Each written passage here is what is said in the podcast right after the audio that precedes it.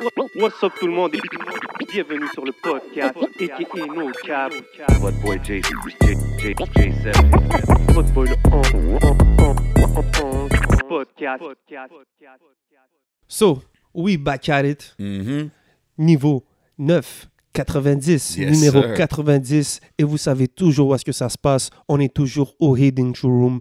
L'hiver arrive, les belles collections de lunettes, le swag, anything. Prenez rendez-vous chez Lunets. C'est maintenant que ça se passe. Yes, Everything you see is for sale. yes Everything. sir. Yeah, man. Et vous savez déjà, vous voyez l'ambiance, vous savez déjà comment ça se passe. Puis big shout out à tous ceux qui pensent que je lis mon texte, mais il n'y a pas de texte. Tout est freestyle ici. Tout est sous ambiance smoke signals. Vous savez déjà, big Yes, shout sir. out. Yes, sir. Big shout out la famille Smoke Signals. Allez les suivre sur tous les réseaux. Vous savez comment ça se passe. Des gros contests, des gros cadeaux. Y'all know how we living, man. Yes, sir. Et bien sûr, vous connaissez déjà la famille de Rare Drink, située au 2150 Rachel Est. Vous voulez de la boisson exotique, des rap snacks, anything, bientôt même de la merch. Tout est disponible sur place et bien sûr, même sur leur site web raredrink.com. Allez taper 11MTL. Vous allez avoir un super rabais de 15%. So, let's go check this. OK. On vous attend sur le site ou sur place. Dites 11MTL et vous savez déjà comment ça se passe. It's that promo code life. Yeah, man. So, yo, vous savez comment qu'on fait à chaque semaine, des gros guests, des grosses émissions. We try to cover euh, tout le monde qui a marqué la game. Puis cette semaine, c'est pas une exception, c'est quelqu'un qui a fait une grosse marque dans la game. Facts. Uh, some would say legendary out here in Quebec, you know what I mean? Un des Euh, GOAT. 100%. C'est un CEO, c'est un artiste, c'est un producer, c'est un engineer, c'est un businessman. Et c'est l'homme derrière BBT Records. Je parle du seul et unique Roughneck dans la maison. What up, bro? Ça va bien, ça va bien. Yes, What's sir. up? Yes, sir. Yes, Yes, sir, sir. man. Qu'est-ce qui se passe, bro? Nice to see you, man. Nice to see you. Comme ça fait. J'ai jamais vraiment eu la chance de m'asseoir puis de chop it up avec toi puis tout ça. Fait que c'est cool que tu es venu le faire maintenant, puis spécialement pour l'occasion du, du EP qui vient de sortir. Euh, 100, ça vient de drop. Euh, comment qu'on se sent, là? C'est un comeback, ça fait longtemps. Ben, euh, oui et non, dans le sens que, tu sais, j'ai toujours été un, un minimum présent, tu sais, avec des feats. Euh, en chemin, il y a eu Legendary, que, que c'était un collectif Ouais. aussi. Ouais. Mais pour, pour être franc, on, on dirait que euh, je me gardais un peu moi-même à l'arrière, tu sais, pour essayer de, de laisser, euh, si on veut, euh, les nouveaux rappers sur BBT, autant les nouveaux que les autres signatures, essayer, tu sais, comme de les push en avant, tu sais. euh, je dis pas que, que, que, que je donnais pas mon 100%, mais tu sais, j'essayais de pas, euh, tu sais, j'ai une personnalité forte, c'est facile que je prenne Yeah. la place dans une pièce ou, tu sais, c'est une, c'est une façon de parler, là, mais en voulant dire, j'essayais quand même de, de, de, de donner mon input, de mettre mon nom sur le produit, tu sais, pour, pour euh, puis de laisser les gars être de l'avant. Euh, ce que je pourrais dire, c'est que ça fait du bien d'être dans quelque chose, là, où je peux être euh, très, très, très in your face, là, euh, sans, sans avoir Ouais. à, à penser à jouer du coude à gauche, à droite? Non, non, non, tu sais... j'ai qu'à penser à, à ma perfo parce que je fais, puis dans ce sens-là, oui, oui, c'est un comeback. Puis, puis pourquoi maintenant, en 2021? Ben là, déjà, en 2021, c'est les 20 ans de BBT. Big up. Félicitations. Je suis tombé par hasard sur... euh, à un moment donné, j'ai fait... Ben, premièrement, tu sais, j'avais des morceaux un peu de commencer, puis tout, mais je faisais ma, ma nouvelle sortie de- de- d'album, euh, je me souviens pas laquelle, mais mettons, je tombe numéro 95, là, je suis comme... Le centième CD, il faut que ce soit moi, là. Fait que- OK. fait que OK, là- c'est comme ça, c'est arrivé. Là, ça m'a comme donné le coup de pied dans le cul. J'ai grab deux tracks que j'avais déjà. J'ai dit, je rajoute deux gros tracks. Je fais, je fais trois clips avec ça. Puis c'était déjà. Je m'ai pas en allé là tout de suite, mais c'était déjà dans ma tête l'idée de. euh, je sais pas si je vais refaire des albums, mais j'avais hâte de faire des EP. Parce que si on écoute mon, mon EP overall, il y a un vibe, c'est un, c'est un, c'est un tout. Puis peut-être que l'autre EP, je peux décider de faire 5 tracks boom bap avec des scratchs sur les hooks, puis l'autre, je peux faire 5 beats complètement différents. Ouais. Ce que j'aime, ce que j'aime du EP, c'est que je, fais- je fais beaucoup de styles différents. C'est ça, c'est quand Et- même varié le EP. Même, même le EP 100, c'est pas tout le même style nécessairement. Et aussi la façon Non, que je suis les gens, d'accord, mais les gens, comment ils consomment la musique, c'est plus pareil. Je pense que Exact. Et, et puis, euh, ce que je disais face à ça, c'est que euh, souvent, quand on fait un album, on, fait 4, 5, 6 morceaux. C'est un peu le backbone du projet. Puis ça, ça se fait en deux mois, là. Puis après, ça prend huit mois à faire les 6-7 autres tracks. Tu sais, c'est, finir un album, c'est dur. Et puis un coup que t'as comme eu ton, ton, ta base, fait que euh, moi, j'avais hâte de faire des EP en me disant, ça va être vite, vite rap et on passe au prochain. Et puis si on veut changer la vibe, ça se fait rapidement.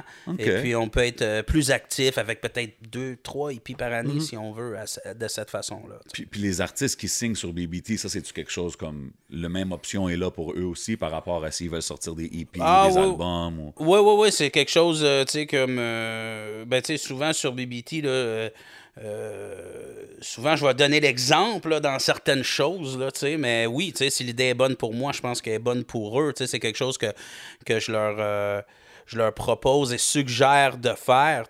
Euh, je te dis pas que je referai jamais d'album. Si je fais une demande à Musique Action puis que j'ai un, un méga montant pour faire un album, hell yeah, je vais le faire. Mais ce que j'aime, c'est que c'est euh, euh, vite fait, vite rap, Yeah. et puis que tu- look, entre parenthèses, euh, très productif, très présent, sans avoir à t'embarquer dans 100%. l'écriture de 15 morceaux, puis en te disant, ça va prendre deux ans avant que j'en sors un autre. Non, 100%. sais, fait Même que- dans, les, dans les analytics des, des chansons, dans les albums, tu vois tout le temps que c'est les, les premières 3-4 qui sont vraiment streamées, puis après ça, ça descend beaucoup. Fait c'est une bonne idée de faire les EP. Ça, je suis d'accord. Sais, on mentionne le centième projet, centième sortie de BBT. Tu penses-tu que vous êtes le label le plus productif, man, de, de l'histoire du rap d'ici? Euh, Quand j'y pense, y en a-tu d'autres qui ont sorti autant de projets que ça? Ben, les gars euh, de 7e ciel. Septième là, ciel, ils doivent être même euh, bien au-delà de ça. Ouais, c'est vrai que septième ciel, Ouais. c'est... Mais tu sais, il n'y a pas eu de pause. Et même là. Eux, ils n'ont d'or, pas si eu de. avec euh, Joey Ride, ils en ont fait des trucs. 100, mais peut-être- mais on parle de, c'est beaucoup, on là. parle de sortie numérique. Ouais, dans ce cas-là. Ouais. Mais j'ai ça en projet physique aussi, là, c'est ça. incluant euh, même les mixtapes. Peut-être qu'on est même au-delà de ça. là. On est là pour C'est- ça. C'est c'est quand même fou. Là. Moi, je trouve que c'est juste un stade fou. Là. Fait que je me demandais s'il y avait d'autres qui l'ont fait indépendant. Puis, tu sais, on, on parle de Joyride, 7e ciel, tout ça. Ça, c'est des labels qui sont comme.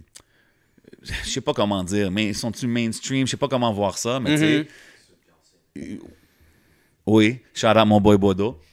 Euh, BBT, c'est un label qui est là quand même, même qui les date même d'avant, ces labels-là, right? Ah, euh, oui, oui, oui, oui, définitivement. Mais, mais on n'a pas vu, disons, nécessairement, comme là, ils sont tous euh, producteurs reconnus, tout Mais ça. c'est Ça, depuis, que- depuis quelle année, BBT Euh, ben là, officiellement enregistré, Ça fait 20 je ans, pense que c'est c'est ça. Je pense que c'est 2002, mais je pense que le premier projet est sorti en, en 2001.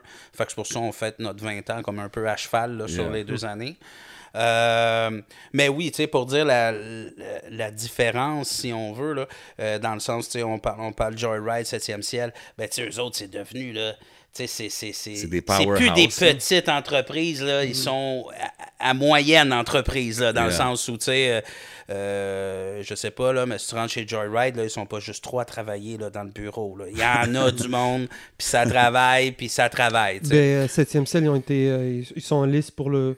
Ils ont gagné, Ils je ont pense. gagné mais- maison de production de l'année au Québec. Ouais, à la félicitations à eux, man. Sur Big. Voilà. Non, mais c'est c'est parce que, tu sais, mais c'est-tu, tu penses-tu, c'est parce que toi, t'es resté plus rap, rap dans les choix musicaux? Non, il y a, beau- y a des- beaucoup de choses, euh, selon moi, là, qui font des différences. Premièrement, il y a que. euh, puis ce, qui, ce qui me fait mal versus eux au départ, là, c'est que j'ai eu du succès rapidement.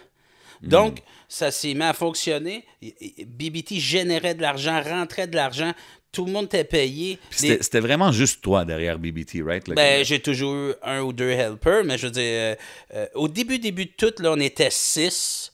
Là, après, je m'y mets avec Verb, j'ai racheté les quatre autres, puis après, j'ai racheté Verb, finalement. OK. Ça, ça t'a grandi, ça a grandi vite, c'est ça que tu disais? Euh, je dis, ben, ça a fonctionné vite, OK? Fait que moi, tout.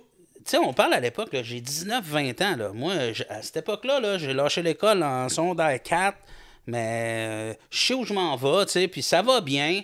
Euh, en voulant dire, euh, comment t'expliquer? Je, je pouvais même pas imaginer que ça pouvait aller plus loin Ouais. à cette Mais c'est vrai que c'est vrai aussi que le monde, il faut qu'il réalise, il n'y avait pas de blueprint. Il n'y avait pas quelqu'un qui l'avait fait avant. C'était comme. C'était tout du new ground quand J'étais même. déjà, je me cognais déjà la tête sur le plafond, dans ma tête à moi, tu sais. Je veux dire, on parle d'une époque aussi où c'était difficile d'avoir les salles, même si tu les remplissais. Hmm. Il, était, il était pas si chaud que ça, là, avoir du rap. Euh, Même pour un Québécois, Tu sais, façon de dire qui Des fois, on dit, oh, pour les, pour les, les immigrants et, et tout, pour faire des spectacles, c'est difficile. Mais là, même Ah, mais non, mais le rap, genre lui-même était, stigmatisé, point. Donc, c'était euh, c'était déjà le rap, c'était mal vu, peu importe c'était qui qui le faisait. Exactement, ça c'est sûr. Puis, euh, tu sais, fait il y avait un paquet de plafonds au-dessus de notre tête, aucune radio jouait rien.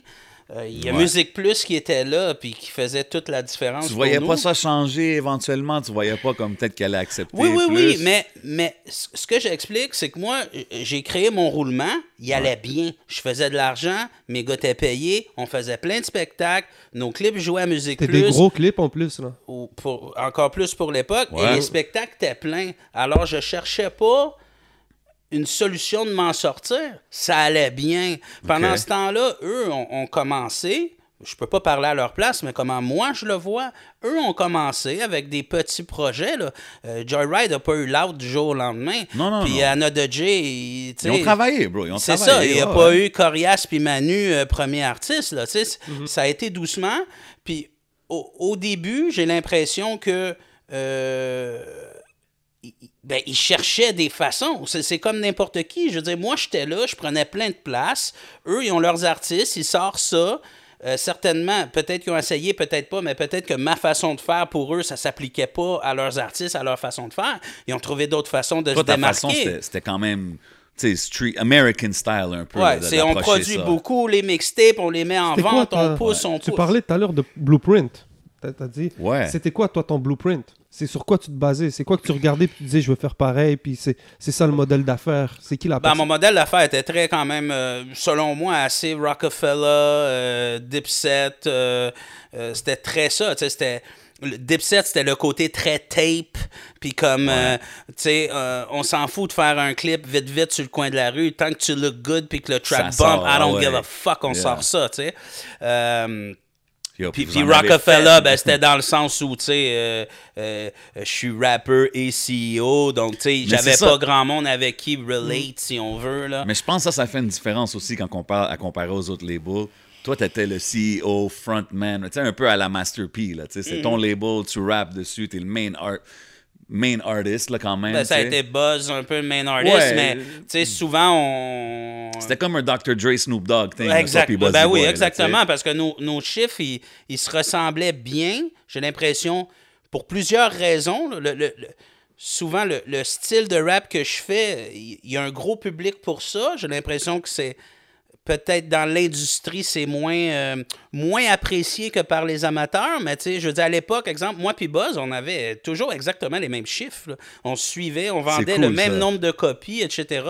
J'ai l'impression beaucoup parce que je fais beaucoup d'autres choses. J'ai rarement le- mon crédit en tant que rapper, du moins comme je sens que je devrais l'avoir. OK, OK. Tell it like it is, bro. Pop your collar. Ici, c'est la, la place, justement, pour, pour let les facts be known. Ouais. Là. Puis, comme j'ai dit dans l'intro, tu as beaucoup de slash dans ton nom. Là. Artiste, CEO, producer. On va, on va rentrer dans ces sujets-là, mais pourquoi tu penses que le, crédit ne revient pas où est-ce qu'il est supposé revenir?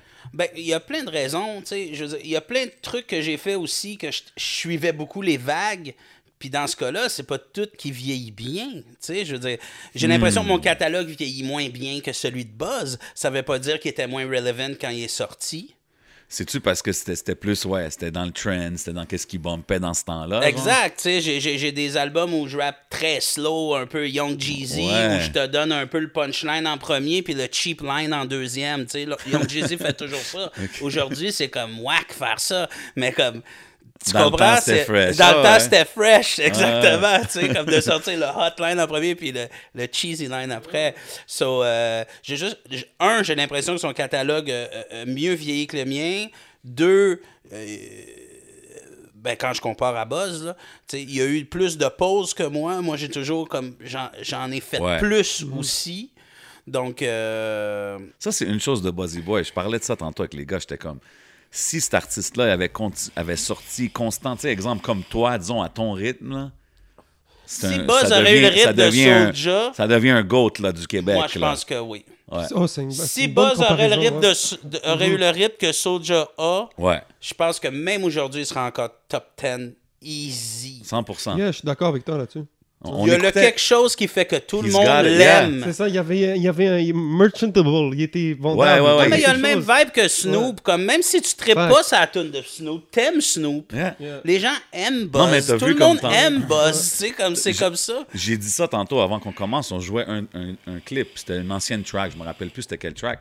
Puis quand Buzz est embarqué, j'étais comme. C'est là que j'ai dit ça. Je J'ai dit, yo, c'est ce gars-là, man. Who 24-7. And it's just Ok. that when he gets on, quand il embarque, je sais pas, il amène un vibe. il sonne comme aussi. personne, ouais. Ce, que, ce, qui est, ce qui est de plus en plus rare. là. euh, C'est fou, man. C'est fou. Non, mais pe- vous avez mis le work, man. Ça, personne peut, peut vraiment l'enlever, tu sais. Euh, vous avez sorti plein de projets. Si je te demande une question random comme ça, c'est quoi ton, disons, top 5 BBT albums? Oh, c'est dur, ça. C'est random, comme ça, là, aujourd'hui, tu sais. Je How you feeling dirais, Je vais avoir de la misère à t'éclasser, fait que je vais peut-être y aller en ordre un peu qui sont sortis. Ouais, ouais, ça dérange pas, ça. Fait que euh, je te dirais. Ah. Les, les trois premiers projets n'ont pas le choix d'être là. Fait que il y a Bomb Beat, il y a Fume-le, il y a C'est tout ce que j'ai, euh, qui, est- qui est mon Ça, premier solo. Compile, Buzzy Boy Ouais, et Co- toi. Bomb Beat, c'est le premier album qu'on a sorti en magasin que j'avais tout produce. C'était un peu la grosse mode dans le temps. Le Alchemist, Premiere faisait ça. Ouais. C'est tout le même producer qui présente ces, Ouais. ces trucs. Après, il y a le premier album de Buzzy Boy Fume-le. Il y a mon premier album, C'est tout ce que j'ai. Après, je te dirais certainement. Hmm. Ah, Là, Chaudie, mauvaise fréquentation, c'est pas loin. OK. Euh, Faux Furieux Street Talk, le premier Faux Furieux, gros projet Damn. aussi. Euh, c'est vrai, Fou Furieux. c'est tout- Est-ce que tous ces projets sont Les sortis? trois projets sont sur BBT. OK, Ouais, ouais, ouais. OK. Fait que. euh, Ah, ben là, il y en a tellement d'autres, tu sais. Je, je veux pas. euh, je suis CEO, en plus, je vais être obligé de deal avec tous les gars que j'ai pas nommés qui vont être fucking pissed off. Big shout out à eux, man. Mais bref, tu sais, c'est ce qui me vient euh, comme, comme album, là, tu sais, particulièrement Yeah, yeah. marquant. Euh, Il y a ça, mais tu sais, chaque, chaque projet, euh, ben, euh, pas chaque projet est une réussite, mais chaque projet, moi en tout cas, du moins, tu sais, puis c'est pas juste pécunier, c'est pas l'argent. Tu sais, chaque projet, pour moi, il y, a- il y a un souvenir particulier associé à ça 100%. qui fait que ce projet-là euh, est intéressant. Toi, c'est c'est quoi qui t'a donné la piqûre? Est-ce que c'est euh, le côté rapper, beatmaker, businessman? Ouais. Au début, c'est quoi qui a sparkle C'est ben c'est cool, euh, co- c'est super cool comme question. Euh, au, ben, au départ, c'est- c'était rappé. OK? Moi, si on, si on retourne, là, j'ai acheté It Was Written la semaine que c'est sorti. Oh. J'ai mis la cassette, puis j'ai dit, ça prend ça en français. puis moi, mon père avait un magasin de euh, d'électronique, donc il y avait des tables tournantes, des tapes cassettes, euh, des micros à 20 Ok. Piastres, euh, blablabla. Fait que là, j'ai été me chercher ça. Euh, j'ai fait des recherches fucking longtemps jusqu'à temps que je trouve que ça me prend des vinyles si je veux des instrumentales. Fait que je vais au tabou disque. Days, Peut-être même première fois que je vais dans l'Ouest seul dans ma life, étant un petit gars de l'Est. Alors je pars pour le tabou disque avec Chubb. Et bref, là, je m'ai mis à, à rec des trucs sur un tape cassette avec un mic dans un mixeur de DJ et Ton père, était-tu down avec le, le move? Comme tu dis, t'as as pris les, les équipements puis tout. Lui, il savait que tu voulais faire ça pour rapper. Étais-tu down ou il était comme, qu'est-ce que tu fais là? avait rien contre, là. Euh, comme, comme tout parent euh, québécois à l'époque était comme, bon, de toute façon, ça va être une mode, on n'en parlera plus dans, Ouais. deux, dans deux ans, le rap, tu sais.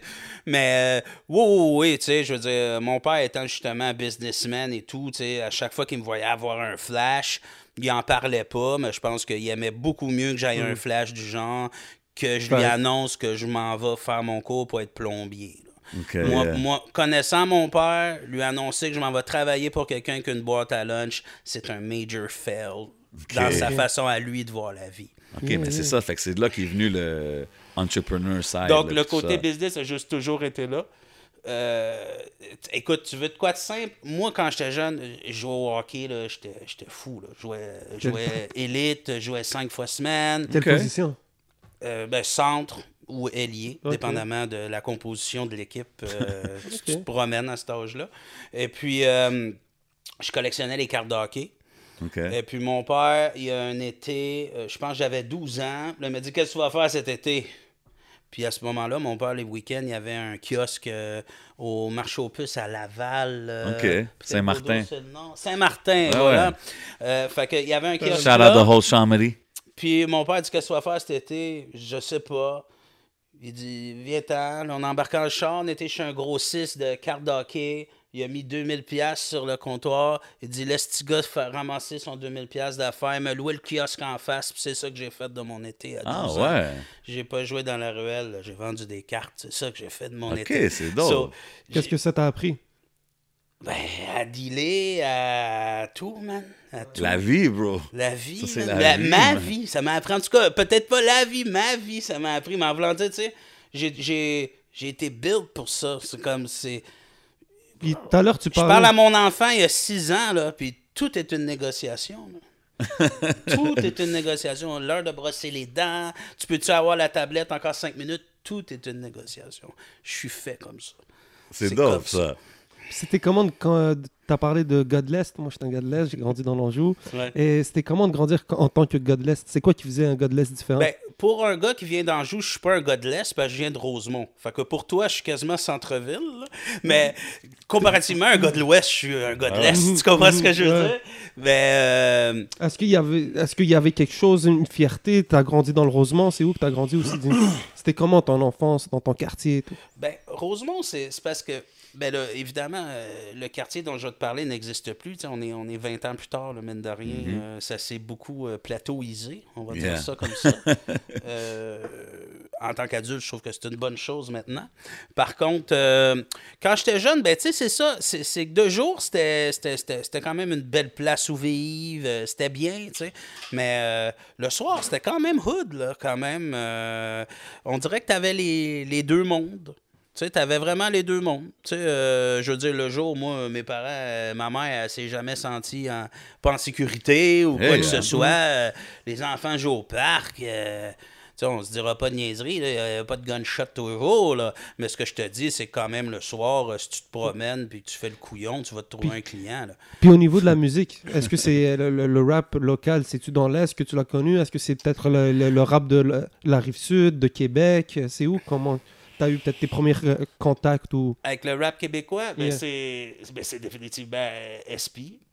That's it, nice. euh, non, je mens. Mon premier, c'est. euh, Ah, je sais pas, qu'est-ce qui est sorti avant? Mais en tout cas, Rainman Armageddon, j'ai foxé l'école. Rainman? Ouais. Bon, Rainman Armageddon, j'ai foxé l'école pour aller au lancement. J'étais là. J'étais là. Et puis, ça, ça Mais, mais confirmait. quand t'es allé, quand t'es allé au lancement, toi, tu connaissais-tu un peu l'industrie ou t'es allé Personne, personne, personne, personne, personne, personne. J'ai foxé l'école avec un autre ami, j'ai été là, je ne savais pas à quoi m'attendre du tout, du tout. Pourquoi t'es allé là? Ah, ça, c'est une bonne question. Est-ce que j'avais entendu un morceau? Est-ce que c'est mon ami à l'école qui avait une invitation, puis vu que je rappais, il m'a tordu le bras? Hein. Ça, je ne sais pas. Ce que je sais, c'est que quand je suis sorti de là, ça a confirmé que c'était ça que je voulais faire. Ouais, parce que là, tu vois, là, il y a, y a une j'ai- industrie, là. Oui, puis tu sais, cet album-là, il y avait un vibe, un gros vibe Mob Deep, tu sais, les Ouais. gars. Puis j'étais déjà quand même fan de Mob Deep. Fait que là, j'étais comme, waouh, tu sais, c'est réussi. Tu sais, comme c'est. Ouais. C'est- On dirait que ça m'a mis comme, c'est possible d'atteindre ce niveau de qualité-là ici. C'est possible. Ouais, c'est legit, comme- là. C'est un rêve qui, qui peut, qui c'était peut se super. réaliser. ouais, là. ça devenait. ben, en tout cas, du moins, quelqu'un devant moi matérialisait ce que moi j'espérais faire. tu sais. Puis euh, ça a été super ça? motivant comme, comme moment d'aller là. tu sais. T'as fait quoi après ça? C'est quoi, c'est quoi le next step? Tu t'es dit... Ben là, je me suis mis clairement à, à travailler encore plus fort, là, ça c'est certain. Mais à cette époque-là, j'allais à Georges Vanier sur, sur Jarry. C'est là que j'ai rencontré Buzz, c'est là que j'ai rencontré son frère, c'est là que j'ai rencontré Chubb. Puis tous ces gars-là, ils rappaient déjà, genre? Euh, Buzz rappait, mais on, on, on- on- je savais pas qu'il rappait, il savait pas que je rappais. ouais. On se parlait what's up, what's up. C'est des années plus tard qu'il est débarqué chez nous, il rappait. puis là, Ok. ah, là, on se souvient de, de qui on était. Puis à seconde que j'ai pesé sur Rec, tu sais, puis j'ai entendu quatre lignes de ce gars-là, j'ai dit. C'est le bon, c'est le bon. Là, Là, j'ai le bon. J'ai le morceau qui me manque. Tu sais. Ok, man. C'est fou, pareil, man. Tu faisais-tu des instrumentales à ce moment-là? Quand Buzz était venu chez moi à ce moment-là, oui. J'avais déjà sorti.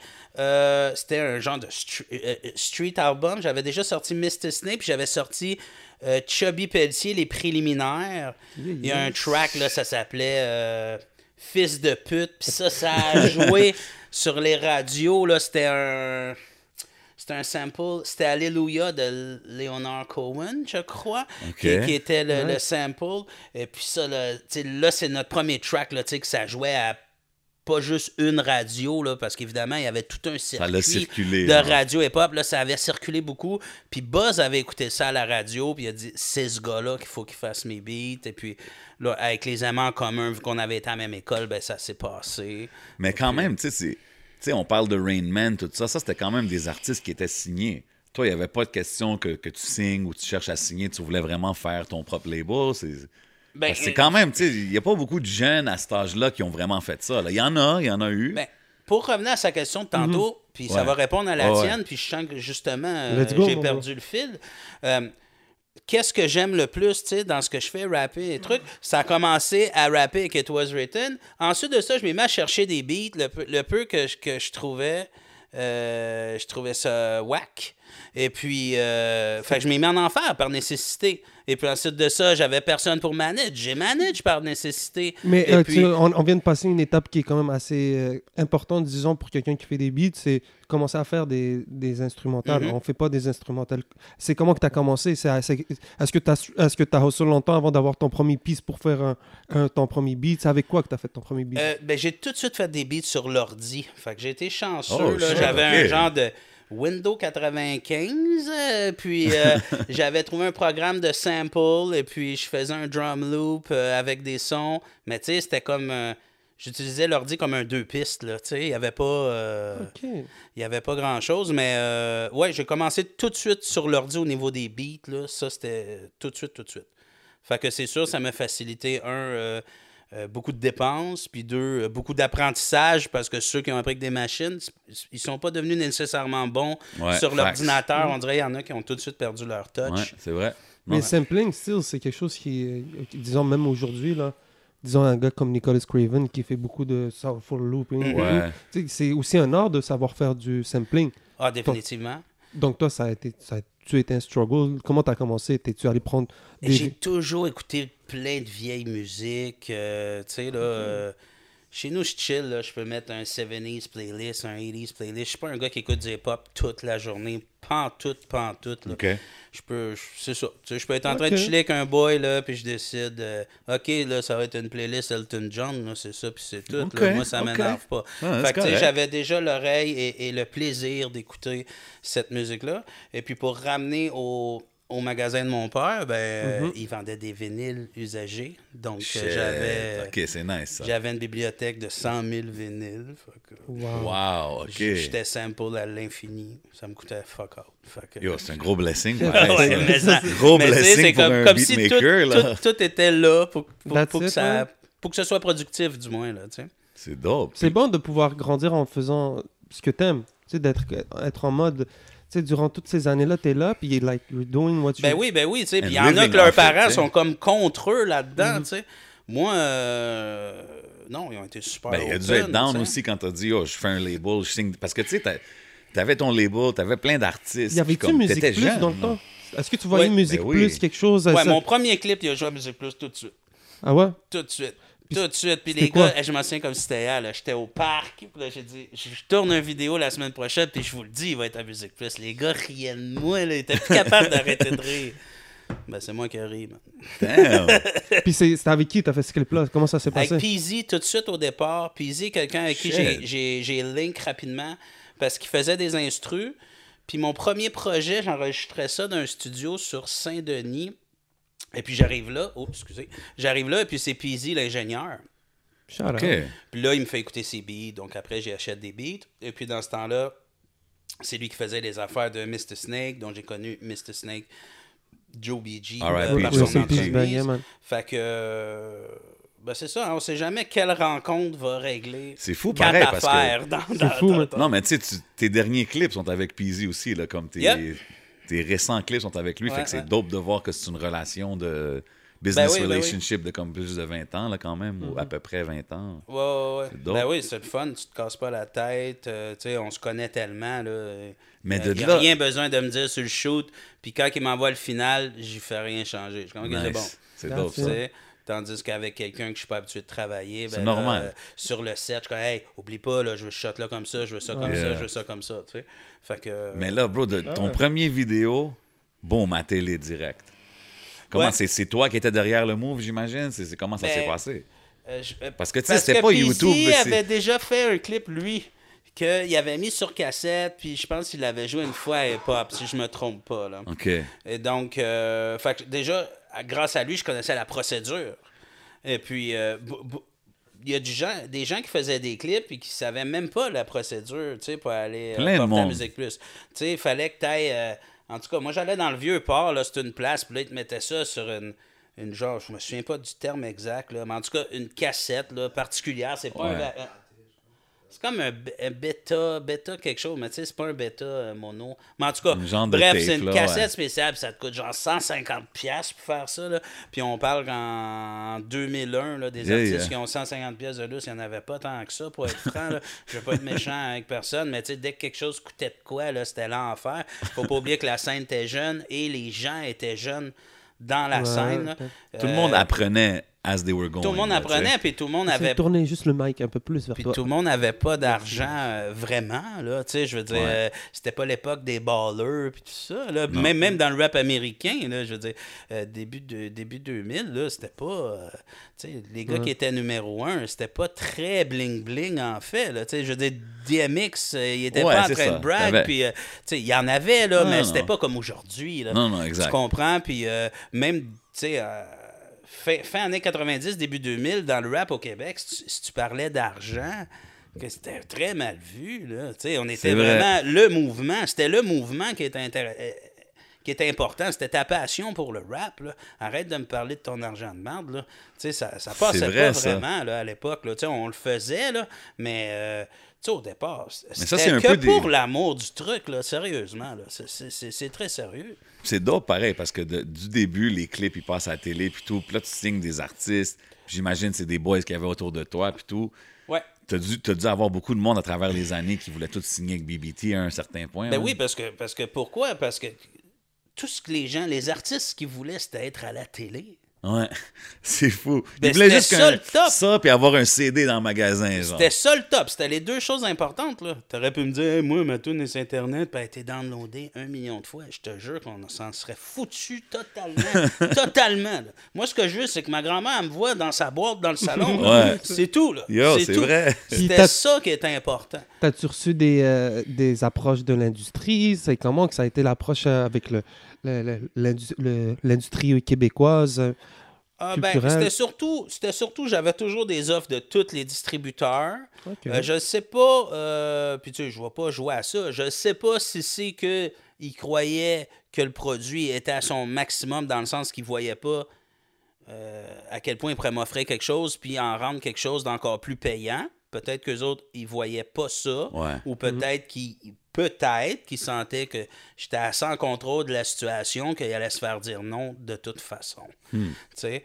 Euh, Puis c'était une époque aussi où les, les commandites, là, ça prenait, euh, ça prenait beaucoup de place, en fait. C'était. euh, tu sais, moi, à chaque show, chaque clip, chaque, chaque fois j'ai été devant des gens habillés, j'ai été habillé et j'ai eu un check. Shit, quand même.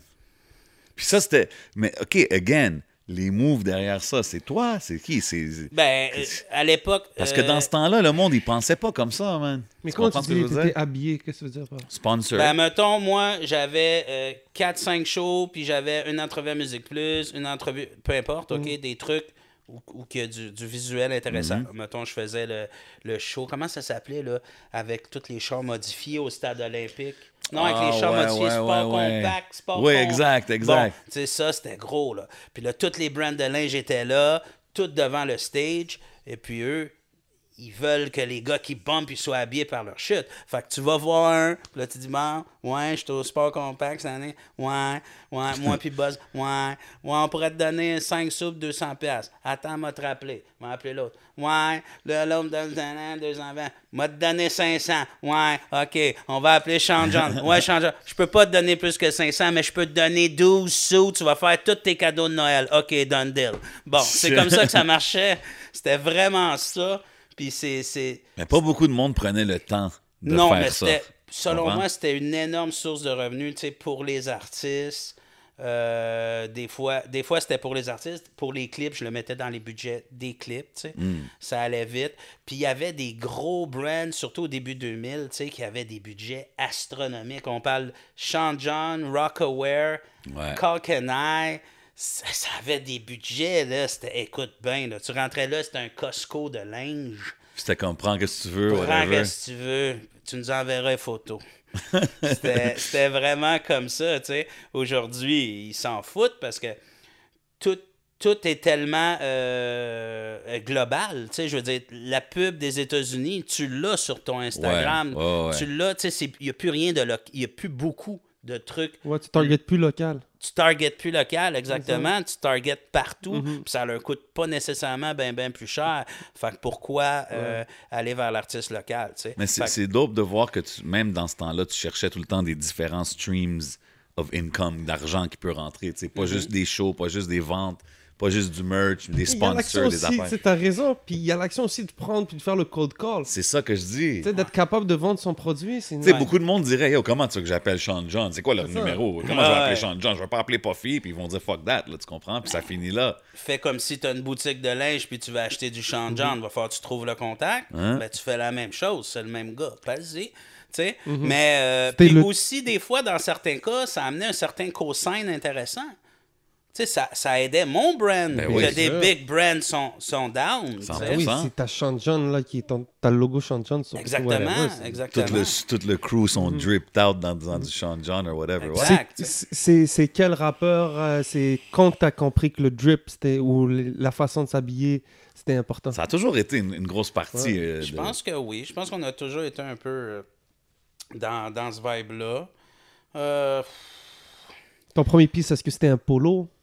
Mon premier piece de gear. Une façon de dire la première, le premier vêtement que t'as acheté, le- puis que tu t'es senti fier de dire. euh, Ah, ben ça devait être au début de Fubu, tout ça. Oh shit, ok. puis je te parle pas Fubu, un coup que ça se vendait euh, au, au centre d'achat. Là. Je te Quand parle, c'était early, là, le monde Centre-ville, est- il y avait un magasin, puis un t-shirt Fubu, c'était 90$ piastres en 1998. C'est quel magasin? Ah, je me souviens plus. Ça devait être, ça devait être peut-être les débuts de City Styles. Big shout out à City Styles, Ah, man. The one. Vibe. Ça devait être les débuts de City Styles. Bro, City Styles, c'est lui qui était là au début puis qui est encore là, man. That Frank. survived. Big shout out Big à shout out Frank, man. Parce que Yeah. ça doit être City Styles. Parce que je me souviens que le dude, il partait avec son champ à New York, il achetait du truc, il le ramenait, puis il le vendait. Fait que je suis pas mal sûr que c'est ça. Mais tu sais, c'était un genre de, de building, là. Puis là, OK, c'était au huitième, puis là, t'arrivais, puis il y avait même pas de porte, là. C'était comme un, un mur de briques, là. Ben, il y avait une porte comme coupée, là, dans le mur. Tu rentrais, puis là, c'était le shop, là. Mais euh, bref, euh, c'est ça. C'était...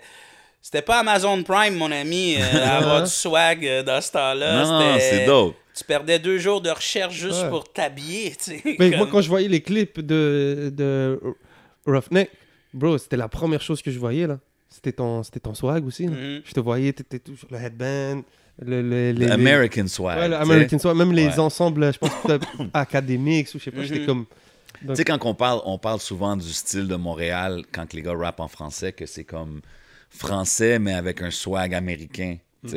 BBT, il y avait beaucoup de ça. Comme il a mentionné Dipset, tout ça. Moi, c'est ça que ça me fait penser un peu, les outfits, comment que les gars, ils rockaient la- L'époque des longues tees aussi, Les on mettait ça toujours. ça. Tu comprends? Comme... C'est Chingy, ça, je crois, qui avait amené ça, vraiment. Shit, ouais. Ça, c'était une grosse mode à un moment donné, tu sais, mais euh, looking back, c'était quand même euh, du monde qui a eu beaucoup d'impact, mais évidemment, avec tout le succès qu'on parle, l'impact que vous aviez, tu sais, les sponsorships, tout ça, c'est sûr qu'il y avait du hate là, sur BBT. Ah, ben oui, ben oui. puis- Encore plus à cette époque-là. Je pense que. Il y, y en avait. Ben, il y en avait autant qu'aujourd'hui, mais les gens n'avaient pas accès à. Tu trouves qu'il y en a encore aujourd'hui? Ben Moi, non, je trouve- non, moi, j'en- dans le game en général, là, je trouve, je trouve Ok. que les gars, ils en, ils en- les, les- les gars, ils en ramassent, là, je veux dire. Tu sais, dès, dès, dès que tu prends trop de place, il y a quelqu'un qui va dire que t'es pas légitime, tu sais, dans, dans toute chose. C'est pareil au bureau, là. Les- Ouais. Dans toutes les business. L'assistante secrétaire, elle talk shit sur la secrétaire, puis elle dit qu'elle pourrait prendre sa job, puis qu'elle fait... C'est grâce à elle qu'elle a sa job. Non, mais tu sais, c'est- une loi de l'homme, tu sais, c'est une loi de l'humain, tout ça. Là. Faut pas que tu t'énerves avec ça. Mais oui, il y avait beaucoup de hate, ça, c'est clair, parce que. Non, mais tu sais, dealing with it à ce temps- dans ce temps-là, tu étais plus jeune.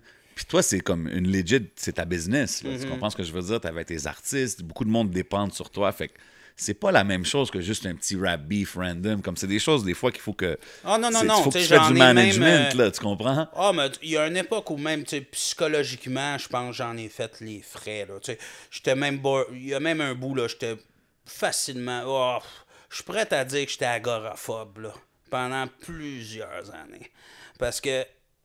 Parce que tu ramasses ce hate-là, puis il est anonyme, tu sais. Ouais. Puis c'est le début, là, des réseaux sociaux. C'est ça. C'est le début des forums. T'es, le premier wave qui a vécu ces ça affaires-là. fait combien de temps aujourd'hui que tu entends parler que les gars ils ont des menaces de mort? On s'en fout, on le sait que c'est des débiles. Là. Mais moi, il n'y en a pas avant moi là, qui en a eu pour me dire que, hey, prends pas ça au sérieux, le gros. Là. Tu comprends, C'est je veux fou, dire? pareil, ouais. que, psychologiquement, oui, pendant un bout, c'était c'était hard. Ça, ça, ça me freinait pas au niveau de mon travail, puis au niveau de sortir des trucs. Mais oui, dans ma vie privée, pendant un bon bout, euh, ouais, j'évitais les endroits où il y avait beaucoup de gens si ça concernait pas mon métier. Oh oui, ça, ça a joué là-dessus à ce point-là. Ah ouais, man, ça, c'était, heavy. Puis, tu sais, c'est- comme je dis, c'est vraiment avec le succès, parce que vous étiez pas vraiment un crew qui, qui comme, qui était, qui, qui décède d'autres artistes or whatever like that, right? Comme BBT. Non. You guys were just doing your thing, quand même. Non, donc- mais on était surconfiants à une époque où c'était pas aussi bien vu qu'aujourd'hui. Ouais. Les Comme gens tantôt, pas là, les gens confiants aujourd'hui, c'est une qualité. Mais c'est parce que ça fait 20 ans qu'on leur dit que c'est une qualité. Il y a 20 ans, t'étais un petit crise de baveux, puis quand moi, moi, m'a crissé ça dans la mop, c'était comme ça. Les gens, là, déjà, le, le- le Québécois moyen, là, il aime, pas, il aime vraiment pas ça, le gars qui, qui se vante, même si c'est à prendre au deuxième degré. Ouais. Euh, Ouais, c'est vrai, ça. C'est pas. euh, Puis là, quand il fait le du- monde qui brague sur leur réussite au Québec, là, ça passe ordinaire. là. Si, si Guillaume Lepage promènerait en Ferrari les, les fenêtres baissées, de la musique dans le tapis, puis il ferait juste dix fois le tour de Montréal, je te garantis que tout le monde le déteste le lendemain. Pourtant, tout le monde sait qu'il y a les moyens de s'en acheter 10. Ouais. Ouais. C'est pas comme Olivier Primo. tu. Ouais, c'est vrai. Non, mais il est d'une autre génération et ça Exactement, paraît. Mais ça, si tu vas lire les commentaires, il laisse-tu? Ouais, il y a beaucoup de C'est comme aussi. si. C'est fou, man. Ben ouais, c'est comme si c'est de sa faute que son père a de l'argent. Il aurait fallu, lui, qu'il qu'il- qu'il aille travailler au McDonald's. Il fallait pas qu'il se dise Ah, papa, prête-moi l'argent, je vais ouvrir un club, ça va marcher. La vérité, au final aussi, c'est que Chris, il est très bon homme d'affaires. Ben non, ça prend du travail aussi. Mais les gens sont pas, jaloux euh, parce qu'il y a eu des opportunités euh, familiales ou peu importe, acquises à la naissance, appelons ça Mhm. comme ça.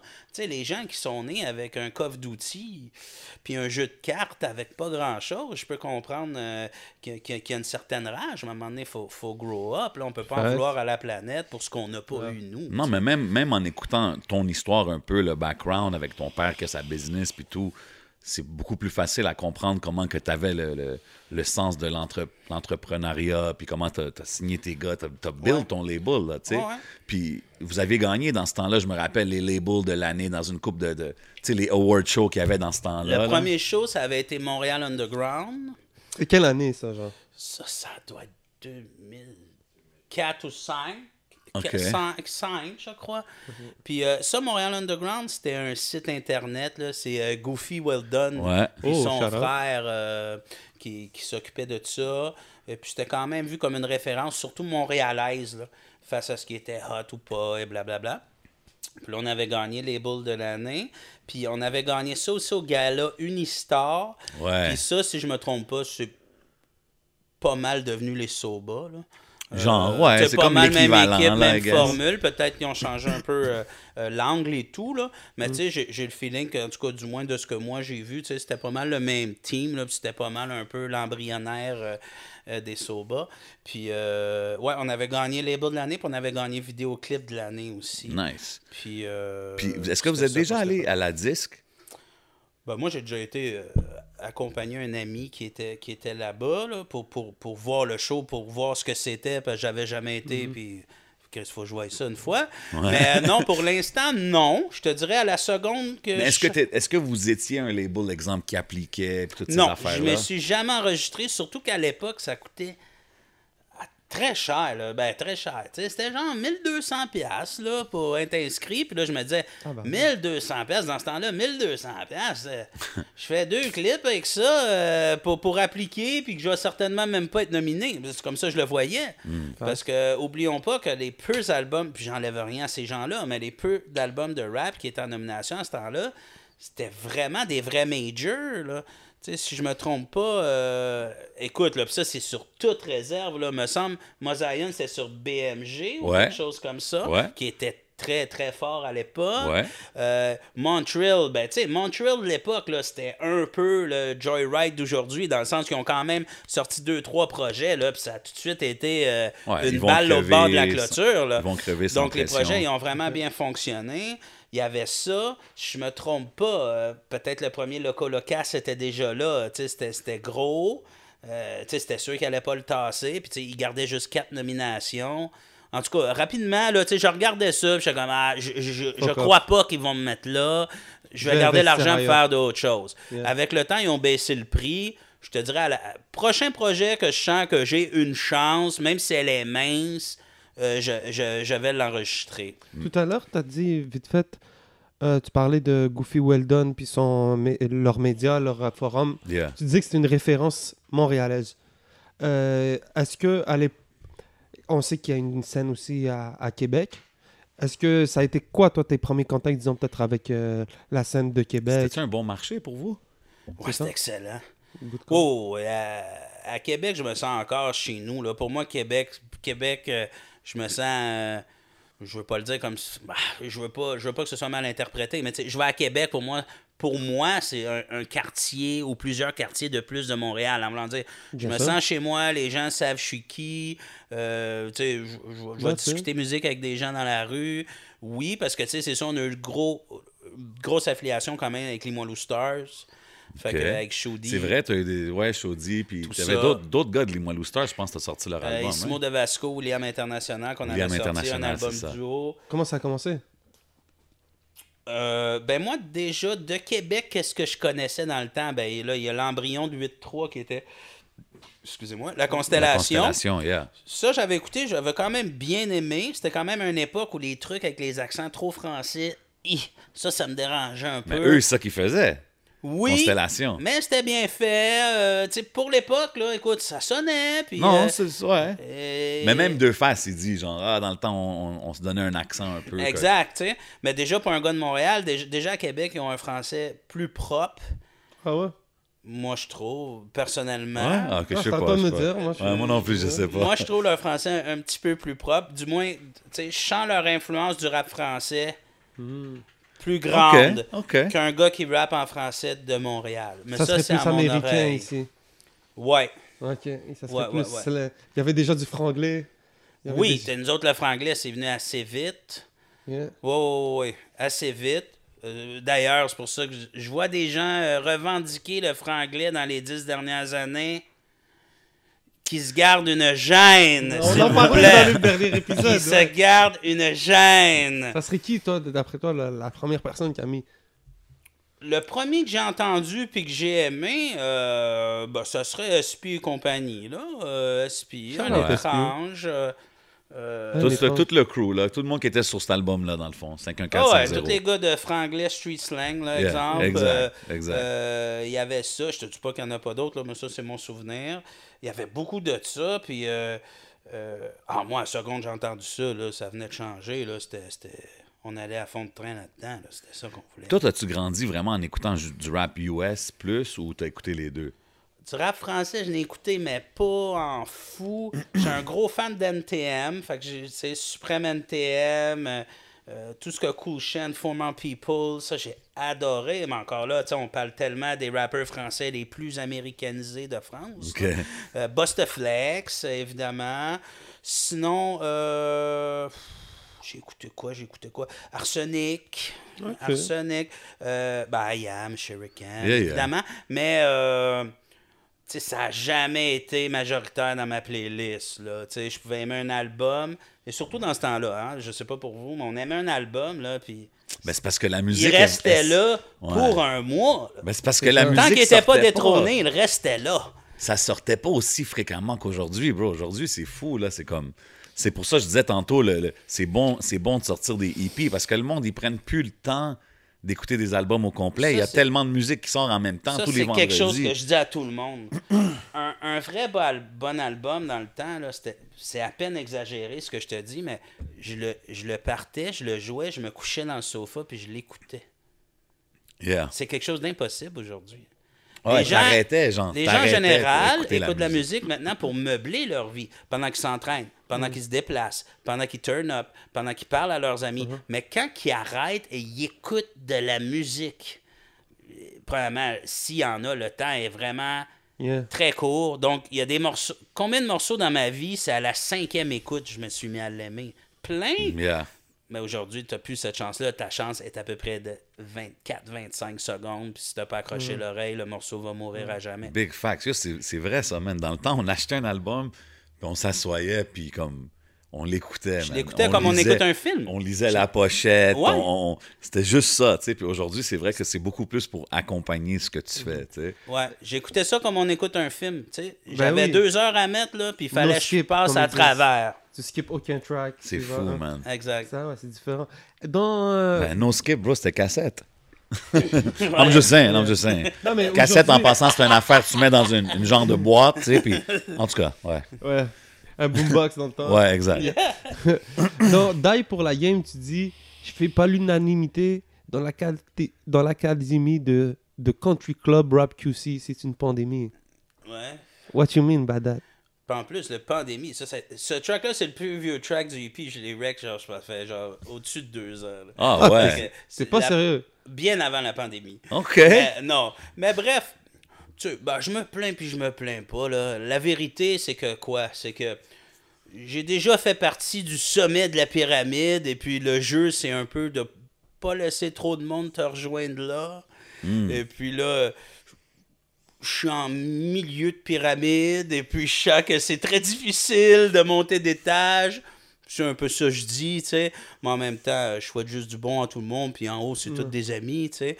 Mais euh, c'est un peu une façon de dire que euh, peu, peu importe le parcours que tu as, ta place n'est pas garantie. Il faut que tu la regagnes à Bien chaque sûr, fois. bien sûr. Puis c'est quoi le. en- entre, disons, l'époque HMV dans le back then, Mhm. avec l'époque de Spotify qu'on vit aujourd'hui, disons, c'est quoi la big difference pour un businessman, pour un gars de la musique? Sont où les défis? Est-ce que ça serait dans la distribution, dans le marketing? Est-ce que ça serait dans la communication Ben aujourd'hui, la distribution, il n'y en a plus. C'est juste d'avoir un bon deal de distribution. Euh, ben non, c'est juste complètement différent de vendre quelque chose euh, physiquement et puis de vendre quelque chose euh, qui peut être vendu en plus à la pièce. Là, je veux dire, si t'aimais juste un morceau de mon album, il n'y avait aucune façon d'avoir juste celui-là. Il fallait que tu te procures l'album.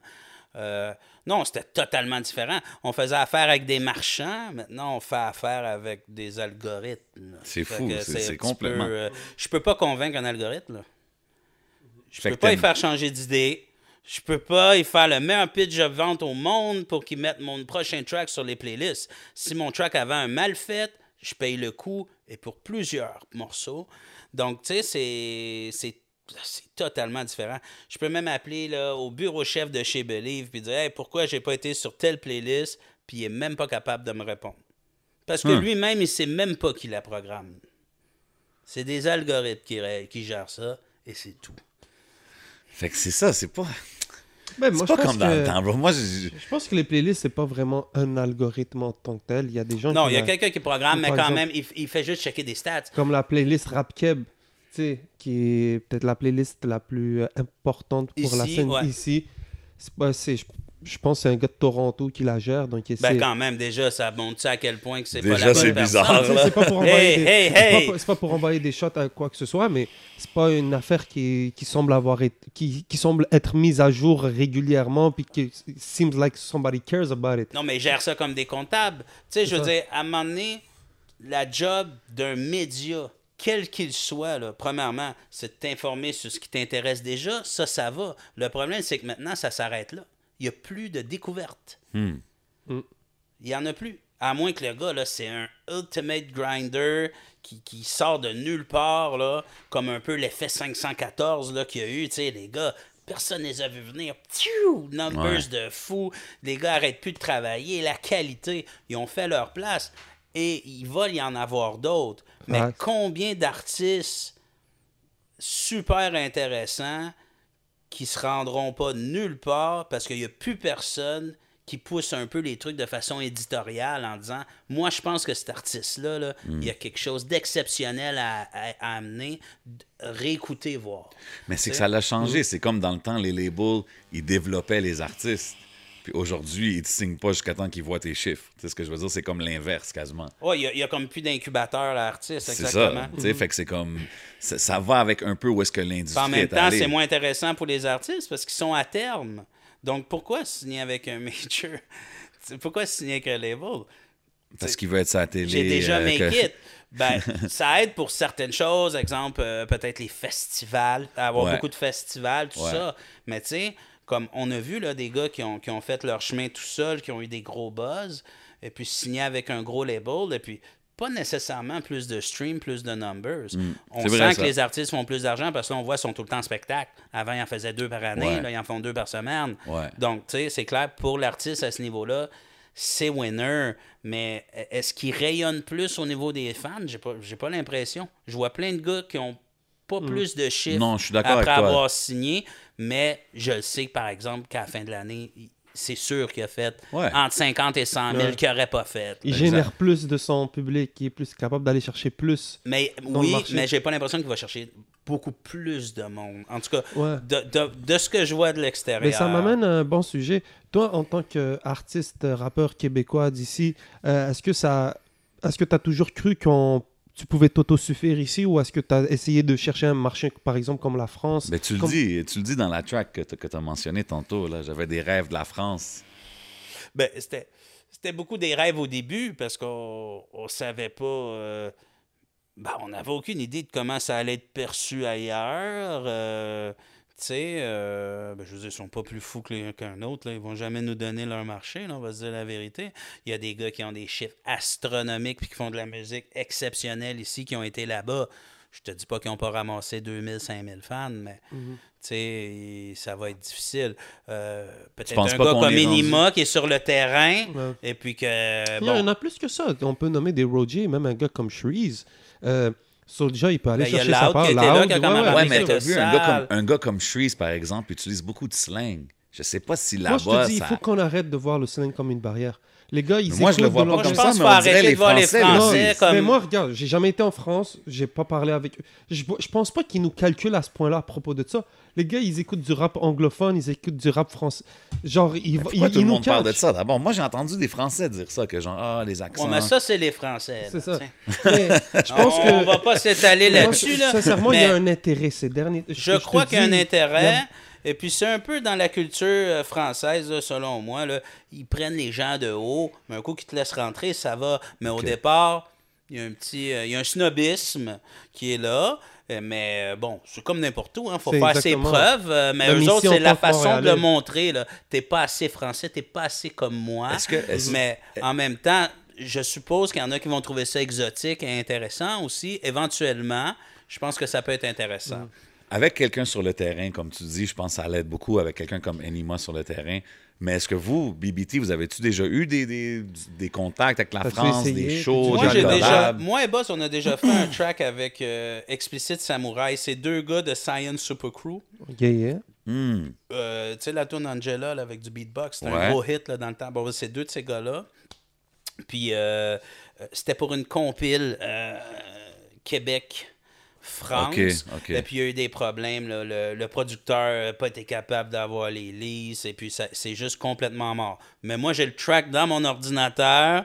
et puis il y a une époque au Québec même que cette chanson-là était la chanson de rap française la plus écoutée, le Angela, comme je dis. Fait que ça aurait été au très bon moment. Ben écoute, euh, Ok, c'est pas mais moi qui avais les avait droits pas- au final. BBT, avait-tu un petit fanbase là-bas? Des fois, est-ce que vous voyez un peu? quelques-uns quand même qui me suivent, mais tu sais, ça représente peut-être. euh, Faudrait que je vérifie, mais tu sais, peut-être. Mais quand même, 2, 2% 3% de mes streams, c'est des Français. Fait qu'il y a du Donc, euh, ben, est-ce que c'est des. Québécois expatriés ou Ouais. des vrais Français? Mais tu sais, j'en, ai, j'en, ai deux, trois là, qui me parlent puis qui, qui m'en parlent régulièrement. T- Tantôt, tu as mentionné les gars de 514, puis les choses comme ça. J'imagine, en tant que label head, tu, tu gardes un œil sur ce qui se passe dans, dans la game, tu suis ça un peu? Je garde un œil sur ce qui sort la tête de l'eau.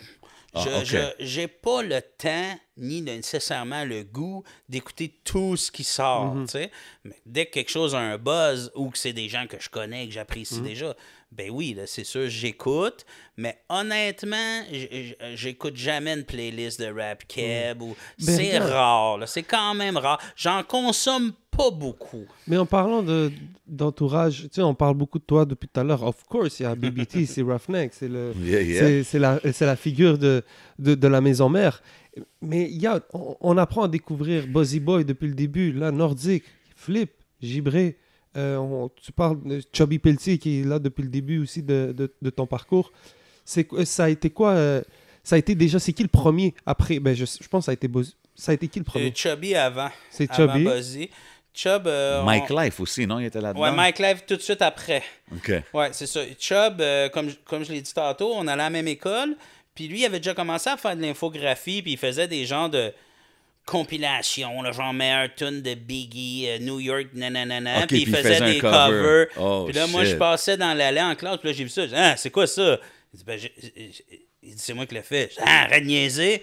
Tu sais, là, il dit, oh, oh, ouais. Dis, Shit, bro, c'est dope, ça. je veux sortir un tape, là, démo, 4 tunes, faut que tu me fasses un pochette. Puis c'est comme ça, ça Wow. a commencé. Shit, c'est fou, ça. aussi simple que Puis lui ça. aussi, ça veut dire, from day one, il faisait ses, ses, ses Ah, graphiques. on a tous accroché très, très tôt. Là. Euh, c'était beaucoup dans l'époque euh, East Coast contre West Coast. là. C'était ça. Dans la classe, on Il a marqué une génération avec ses covers. Comment moi, Chubby, Chubby, je l'ai bro, connu, c'est un, des- c'est un des GOAT de- des, des Yeah. albums cover là, au Québec. Yeah, Euh, Selon là. moi, au moins, jusqu'à Freak Stewart, Yeah. Ouais. il était dans le légal. euh, Chubb était dans le Ils se sont passés le relais, on dirait. Ça a été Ah, comme- oui, oui, moi je le vois un peu comme ça. Il en fait encore, mais je Yeah. comprends ton idée. Mais pour moi, avant Freak Stewart, le top Yeah. infographe, ça a été Chubb non-stop. Yeah, facts. Shout out à tous les autres. C'est Yeah, nice. big up à tout Yeah, le monde, man. Mais là, on parle des signatures. Fait que disons, Chubby, Mike Life, ces gars-là, Buzzy Boy, c'est, c'est vraiment là que ça a commencé. Y a-tu... ça, c'était Gibré, non? Gibré, c'était Gibré, plus c'est tard. dernièrement, ouais, quand c'est même. plus récemment. Mais y a-tu des signatures que t'as, que t'as manqué, que t'es comme, oh my god, j'aurais pu signer lui? Ah, ben ou oui, ben, j'ai- ben, j'avais un deal avec Corias. Ah ouais. Sur le BBT Volume 4, il y a deux solos de Corias, puis sa photo est là. Puis là, nous autres, ah, puis c'est con, comment c'est arrivé. Les gars, les gars étaient tellement. Corias, il mettait déjà là, des polos euh, super serrés, euh, couleur pastel un peu. euh, il était très. ben, je sais pas, là, il était. C'était preppy un peu, Ouais. tu sais. Puis nous, on était très. euh, wow, in your face, puis tout. Fait que les gars le taquinaient un peu, là, ça a un peu backpack. euh, backpack. Ouais, il était. Ouais, backpack, mais c'était. Tu sais, en tout cas, pour Preppy, l'époque- un peu Kanye. Kanye, il y avait, il avait ce swag-là au Ouais, début. pour l'époque, c'était très preppy, puis il s'est fait taquiner un peu ça par les boys. J'ai l'impression que ça a comme plus ou moins bien passé. Damn. Là, il est disparu pendant deux ans. Après, il a signé 7e ciel, puis il est tombé number one rapper in the game. Shit! C'est- OK. Fait que. Ouais. That's a big Comment one, Corias. That's a big one. comment tu vois un label comme 7ème ciel qui apparaît? Est-ce que tu connaissais Anoda J C'était comment de voir, par exemple, des. Ah ben oui, je connaissais J, mais là, déjà, lui, il était rapper avant. Ouais. Fait que déjà, je le connaissais avec ça. Déjà que si tu voulais en aller en Abitibi, bro, euh, tu passais pas le parc s'il t'aimait pas, là. Fait que t'étais obligé d'être ami avec Canada J. Shout out. Big shout out. Mais... euh, fait que ouais, tu sais, il a commencé avec son truc. Ah, je me souviens plus c'est qui sa deuxième signature. Mais en tout cas, bref, tu sais, ça a été doucement. T'es On dirait- Samian? Je sais pas si t'as pas Hein? été. ça- Il y a eu Samian, après ça. Samian, ça a comme pour l'époque été une grosse signature. Je suis pas sûr que c'est sa première, mais c'en est une qui a, il a On en parlera avec lui, bruit. en tout cas, Ouais. si un jour il passe. Mais bon. ouais, bref. Fait que. euh, Façon de dire que toi, c'est quand à un moment donné que tu as vu qu'il y avait de l'intérêt, qu'il y avait, qu'il y avait que le, le- le- disons que le paysage du, euh, du rap québécois. Ça se diversifiait, ça se diversifiait, changeait. ouais, des c'est là. labels qui commençaient, Ah, ben d'autres. Ben moi, j'étais jeune, tu sais, puis dans ma vision de gars de Montréal, je suis comme, c'est impossible qu'un gars de Rouen-Noranda, ça Yo. devienne fucking huge, c'est C'est- impossible. fait, encore Facts. plus shout-out à lui. Ouais, parce ouais, que c'est 100%, comme- parce qu'on a tous pensé ça un moment donné, ça c'est Ben vrai. oui. Aujourd'hui. On va se dire la vérité, en tant que Montréalais, dans notre tête, si t'étais pas né sur l'île, ça va être difficile. là. Même si tu viens d'une grosse ville, on Ouais, le gars, il conduisait de là-bas jusqu'ici. Ah non, Mais euh, non, tu sais, puis je pense qu'il y, a- il y avait du sérieux, il y avait de la passion, puis, euh, euh, puis bon, comme tout CEO qui réussit, là, il y a un certain niveau d'intelligence derrière ça. Mhm. Puis, euh, ben, clair de dire que ça a plus que fonctionné. Ça va bien, man. Ça va bien. Mais il y a un moment donné, comment dire, euh, il y avait, euh, il y avait Roughneck et tout. Il y a aussi l'é- l'époque de Manu Militari. Moi, à un moment donné, on dirait que c'était Manu presque qui tenait le, le, Ah ouais, le, le- le ouais, rap keb, euh, en respiration euh, artificielle, disons. Puis euh, là, il y a eu les Loud, il y a eu euh, Loud Lighter Aegis, il y a eu Ouais. À la Claire Ensemble et tout. Euh, il y a- je pense- il y avait un intérêt, on voyait qu'il y avait un marché qui se développait. Est-ce Ah que toi, ouais, tu voyais ça ou t'étais comme, t'avais lâché un, t'étais Ah. focus sur ton truc? C'est Ben, c'est sûr, à ça un moment donné, quand tes affaires vont bien, t'es t'es focus sur tes affaires, mais quand même, je comprenais. Ben, moi, j'ai toujours dit, honnêtement, euh, j'ai toujours l'arrogance du gars de Montréal. Si t'es pas de Montréal, ça va être difficile, mais en dehors de ça, j'ai j'ai toujours compris que les, les- les gens cherchent des gens qui leur ressemblent un peu, fait qu'inévitablement, il y a de la place pour tout. Ouais. Mais parce que quand tu regardes les analytics, peut-être que dans le temps de HMV, bon, c'est. Il fallait que tu scannes les, les, les, les, les co- codes barres pour, barcodes. sa- pour savoir Mhm. c'était quoi, où est-ce que les gens ils achetaient le plus. Mais aujourd'hui, avec l'époque de YouTube, Spotify, tu sais exactement c'est où que les gens ils achètent tes, ton Oh, produit. Puis le, peut-être le produit se fait à Montréal, mais je pense qu'il se consomme beaucoup plus en région. Ben, je pense qu'ils se consomment plus à Montréal qu'avant. Je pense qu'avant, Montréal oui. faisait Ouais. beaucoup de rappeurs, supportait des rappeurs, mais les écoutait pas.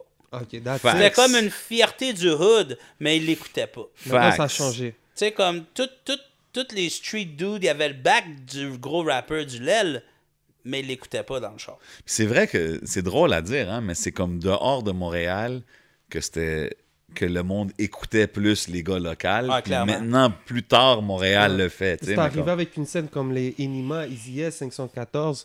Euh, comment tu as vu ça, toi? Est-ce que tu as... Tu sais, c'est montréalais. Ben, moi, j'étais content pour une raison, entre autres. Ben, j- encore une fois, ma fierté montréalaise. Le, Ben parce oui. que tout ce qui fonctionnait venait plus de Montréal. En fait, il n'y a juste plus rien de Montréal qui marchait.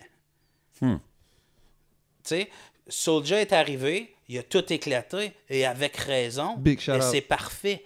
Mais moi, en tant que Montréalais, là, j'avais rien qui me rappait bien, bien. Là. Il y a- il y a- puis là, bon, c'est ça. Tu as eu 514, Easy S, euh, là, pour nommer que ceux-là. Là. Puis là, tu as eu toutes les Loud et tout aussi. là, Mhm. C'est dans les mêmes Ouais. années. Puis là, Ouais. comme, OK. On est back, les gars. passe, là, On ouais. est back. Il y a des gens qui rappent, qui parlent comme moi. Là. Je suis content. Tu comprends? C'est vrai. C'est c'est quelque vrai. chose que je relate une petite coche plus parce que ça ça me ressemble plus, tout simplement. Mais ça que- doit être cool à voir. Tu t'es quand même quelqu'un qui a. On parlait tantôt dans l'intro, t'as, t'as- t'as mis du temps dans la game, tu. On parle de beatmaking, euh, label, gérer les artistes, tu toutes ces même être un artiste toi-même, les clips, toutes ces affaires-là, les sites web, c'est comme de voir où est-ce que la game est rendue aujourd'hui. Tu dois quand même être fier de voir où est-ce que c'est. Ben oui, tu sais, t'en as parlé dans, dans le dernier podcast, justement, tu sais, que t'étais au Centre Bell pour le deuxième show de l'art. Yeah, Moi, yeah. j'étais là et, et- et j'étais très ému par la situation. Yeah. C'est comme ça te donne un feeling. plus... Oui, j'étais... Il a réussi, là. Mais moi, comment je le voyais dans la foule, c'était on, On a a réussi. réussi. Ben oui. Big facts. On a réussi. Ben ouais. C'est vrai. On man. s'est rendu Ben là. oui, il faut comprendre que c'est- un tout, man.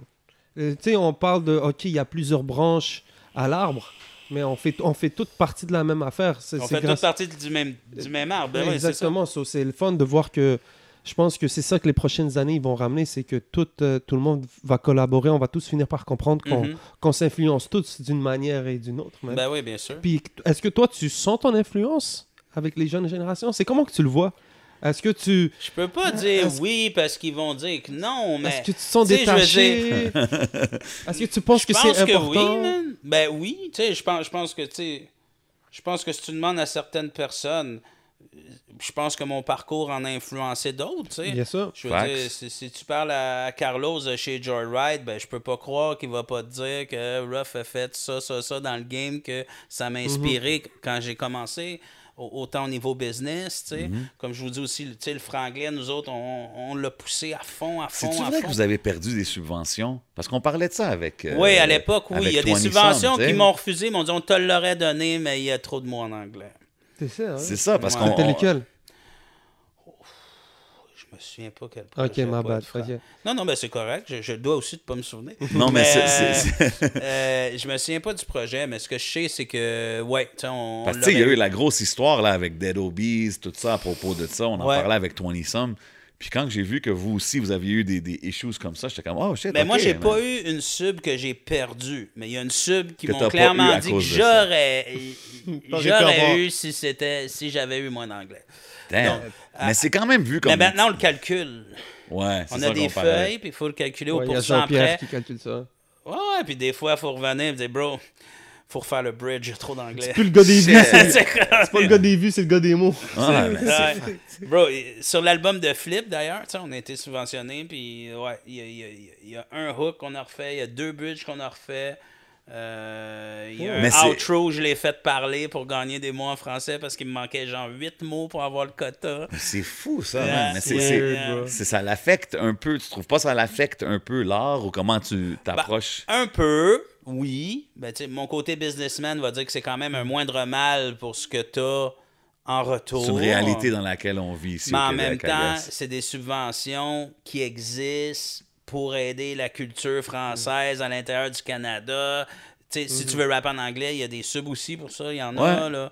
Mais tu sais, à un moment donné, c'est parce qu'eux autres aussi, il faut, ils ont des comptes à rendre. Je pense pu- pas qu'ils font ça juste pour nous faire chier. Non, non. Comment t'as vu ça, juste- toi? Hein? La première fois que t'as entendu le mot subvention, comment tu vois toute cette Ben, affaire? c'est ça. Ça fait encore écho à ce qu'on a dit tantôt. tu. Mes affaires allaient bien, je m'en occupais pas. Puis il y en a qui avaient du temps, puis il y en a qui avaient des formations qui allaient un peu plus en ce sens-là. Tu sais, je nommerai pas de nom, mais il y a d'autres CEO qui travaillaient dans une banque ou dans ci ou dans ça, très familiers avec remplir des formulaires. euh, Mais c'est pour ça, toi, quand que je dis Master P tantôt comme la comparaison, c'est parce que c'était ça. Vous, c'était vraiment un grassroots. On apprend la game as we go. On fait tout par nous-mêmes. Mm-hmm. Euh, mon boy, il fait les album covers. On- tu comprends ce que je Ah, veux ouais. dire? Fait que c'est comme. Je trouve que c'est ça qui, qui vous a un peu séparé de ça. Puis peut-être c'est un peu ça qui, qui t'a moins intéressé au côté industrie, I guess, parce que vous étiez tellement on the independent mind state. Comme, Ouais, c'est ça. Bon, on pouvait, Un BBT Les HMV pouvaient fermer le lendemain que j'aurais trouvé le moyen de vendre mes CD quand même. là. Tu sais, Ouais. comme, c'est ça. Ouais. on- Moi, il n'y a rien qui m'arrêtait. Est-ce que tu t'es déjà dit, si, exemple, tu étais américain, puis tu avais fait ce Ouais. dream-là, où est-ce que tu serais rendu? Parce que, tu sais, t'en as sorti, attends, man. si tu me permets. Si tu aurais été américain, est-ce que tu aurais aimé être à New York, à Atlanta, à, à- à Los- dans le West Coast? C'est où que tu aurais aimé? Ah, En tant que beatmaker, j'aurais aimé être à New York parce que je pense que je faisais de l'excellent boom bap à l'époque Big facts. qui aurait pu fonctionner. Il y a des beats qui sonnent encore nice aujourd'hui. Oh, de ouais, mais en voulant dire, tu sais, à cette époque-là, là, je sens que j'étais vraiment une grosse tête entre tout le monde, à part peut-être même Ray, que je trouvais qui était dans mon range. big shout mais, out. mais sinon, je trouvais vraiment que j'avais quelque chose de particulier qui aurait pu fonctionner à New York si j'avais eu des contacts à l'époque. Fait qu'en tant que beatmaker, je te dirais New York. Euh, En tant que label owner. en tant que label owner, ben, ça dépend toujours des années. tu sais. Le West Coast, ça a été quand même rapidement assez mort. Euh, je veux dire, à, part- à part Dre et Snoop, là, je veux dire, il n'y a pas eu beaucoup de petits labels pour qui ça a fonctionné. C'est quelque chose qui a marché un peu plus dans le South, Ouais. où la compétition était peut-être beaucoup plus facile. Fait que Mais je t'aurais dit, le ouais. South, c'est- 99% des rappeurs de Master P sont assez faciles à beat. Là. Fait que, euh, je Yo, yo, yo, hold on. Hold on, Roughneck. Mais moi, j'aimais No Limit. mais relax, relax. Damn no limit, mais je veux dire, c'est quand même Shout out facile de C-Murder, shout out Mac, shout out Fiend. Moi, je suis encore down. C'est down, mais je, je te dis, c'est quand même facile de trouver des rappers qui techniquement vont 100%. rivaliser avec ça. 100%. Donc, il n'y avait pas une grosse lui- job pour pop out en New Orleans. là. Non, mais. Ça, c'est quoi, les meilleurs, les meilleurs label owners venaient du South? tu vois? Ben parce que le- le- la mentalité indépendante, do it yourself, tu sais, comme Birdman, Master P, il y avait un gars Suave House, Rap-A-Lot, Jay Prince, tous ces gars-là, c'est toutes des mentalités un peu comme yo, qui ressemble plus à ma façon, je l'ai Ouais. fait. Comme l'industrie, je, créer, je vais créer ma propre industrie. Ouais, tu sais. c'est ce que je veux Fait que dire. c'est- c'est un endroit où je pense que j'aurais eu plus une facilité. Moi, en tout cas, ça, me- ça me fait penser à ça. C'est c'est comme un des gars qui l'a approché de cette façon-là. tu sais. Fait que c'était BBT Records, il y avait les chaînes, les gars, il y avait leurs chaînes. Tu comprends ce que je veux dire? Like, it was all done in that way. Puis je trouve que c'est cool, man. C'était. Ben, on avait cette arrogance-là aussi de on n'a pas besoin de vous ni personne. Parce que, comme. Je, écoute, c'est pas pour brag, là, mais juste le Musigo à Terrebonne, là, chaque mois en mixtape, je vendais 2000$ pendant 10 ans. Damn. Damn, bro. Pop your Ça, fucking collar, let it be known. Cash. Cash. Chaque show, j'allais chez Budweiser. Il me donnait 17 caisses de 24. Mon boy avait un bar. J'allais là. Il me donnait 30 pièces la caisse de 24. Fait que chaque show, j'ouvrais pas la porte. J'avais 400 pièces qui Ah, étaient rentrées ouais. en beer. J'avais Non, mais c'est ça, c'est important. j'avais eu tu un chèque ça. de 200-300 pièces et je suis habillé. Comme tout, est- tout est good. là. J'ai pas, tu sais, j'étais vraiment d'un que- quel- Qu'est-ce que ça va faire pour moi la sub Je vais perdre deux semaines tu à gratter ce papier-là. Tu sais comme j'étais jeune, j'étais arrogant. tu j'ai pas le temps pour ça. Tu sais. Tu comprends? Il aurait fallu, par contre, que je vois le ah, je peux prendre quelqu'un que lui, va prendre 15% de mes subs, puis il va ouais. remplir mes subs, puis comme il va m'amener du new money. Ouais. Mais moi, j'étais tellement en train de juste garder ce que j'ai qui faisait mon bonheur.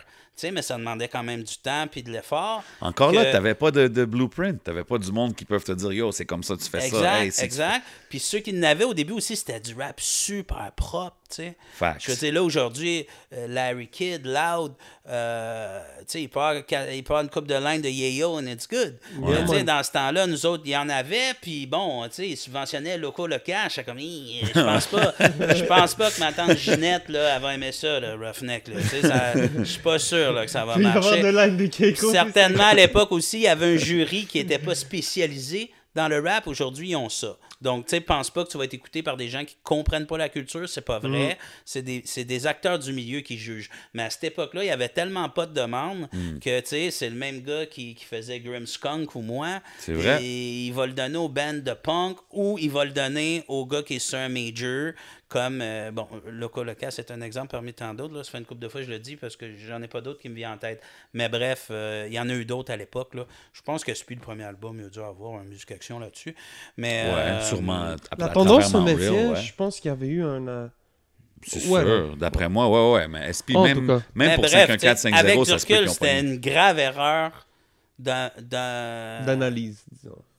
Oui, mais j'étais sur le field, puis sur le field, j'étais occupé, puis Ben, ça. ça a passé tout droit. Puis quand je me revirais de bord pour m'y intéresser, il y a certains labels qui étaient rendus tellement implantés là-dedans, puis qui avaient pompé tellement d'argent que je m'ai rendu compte que j'étais plus compétitif. Il était trop tard.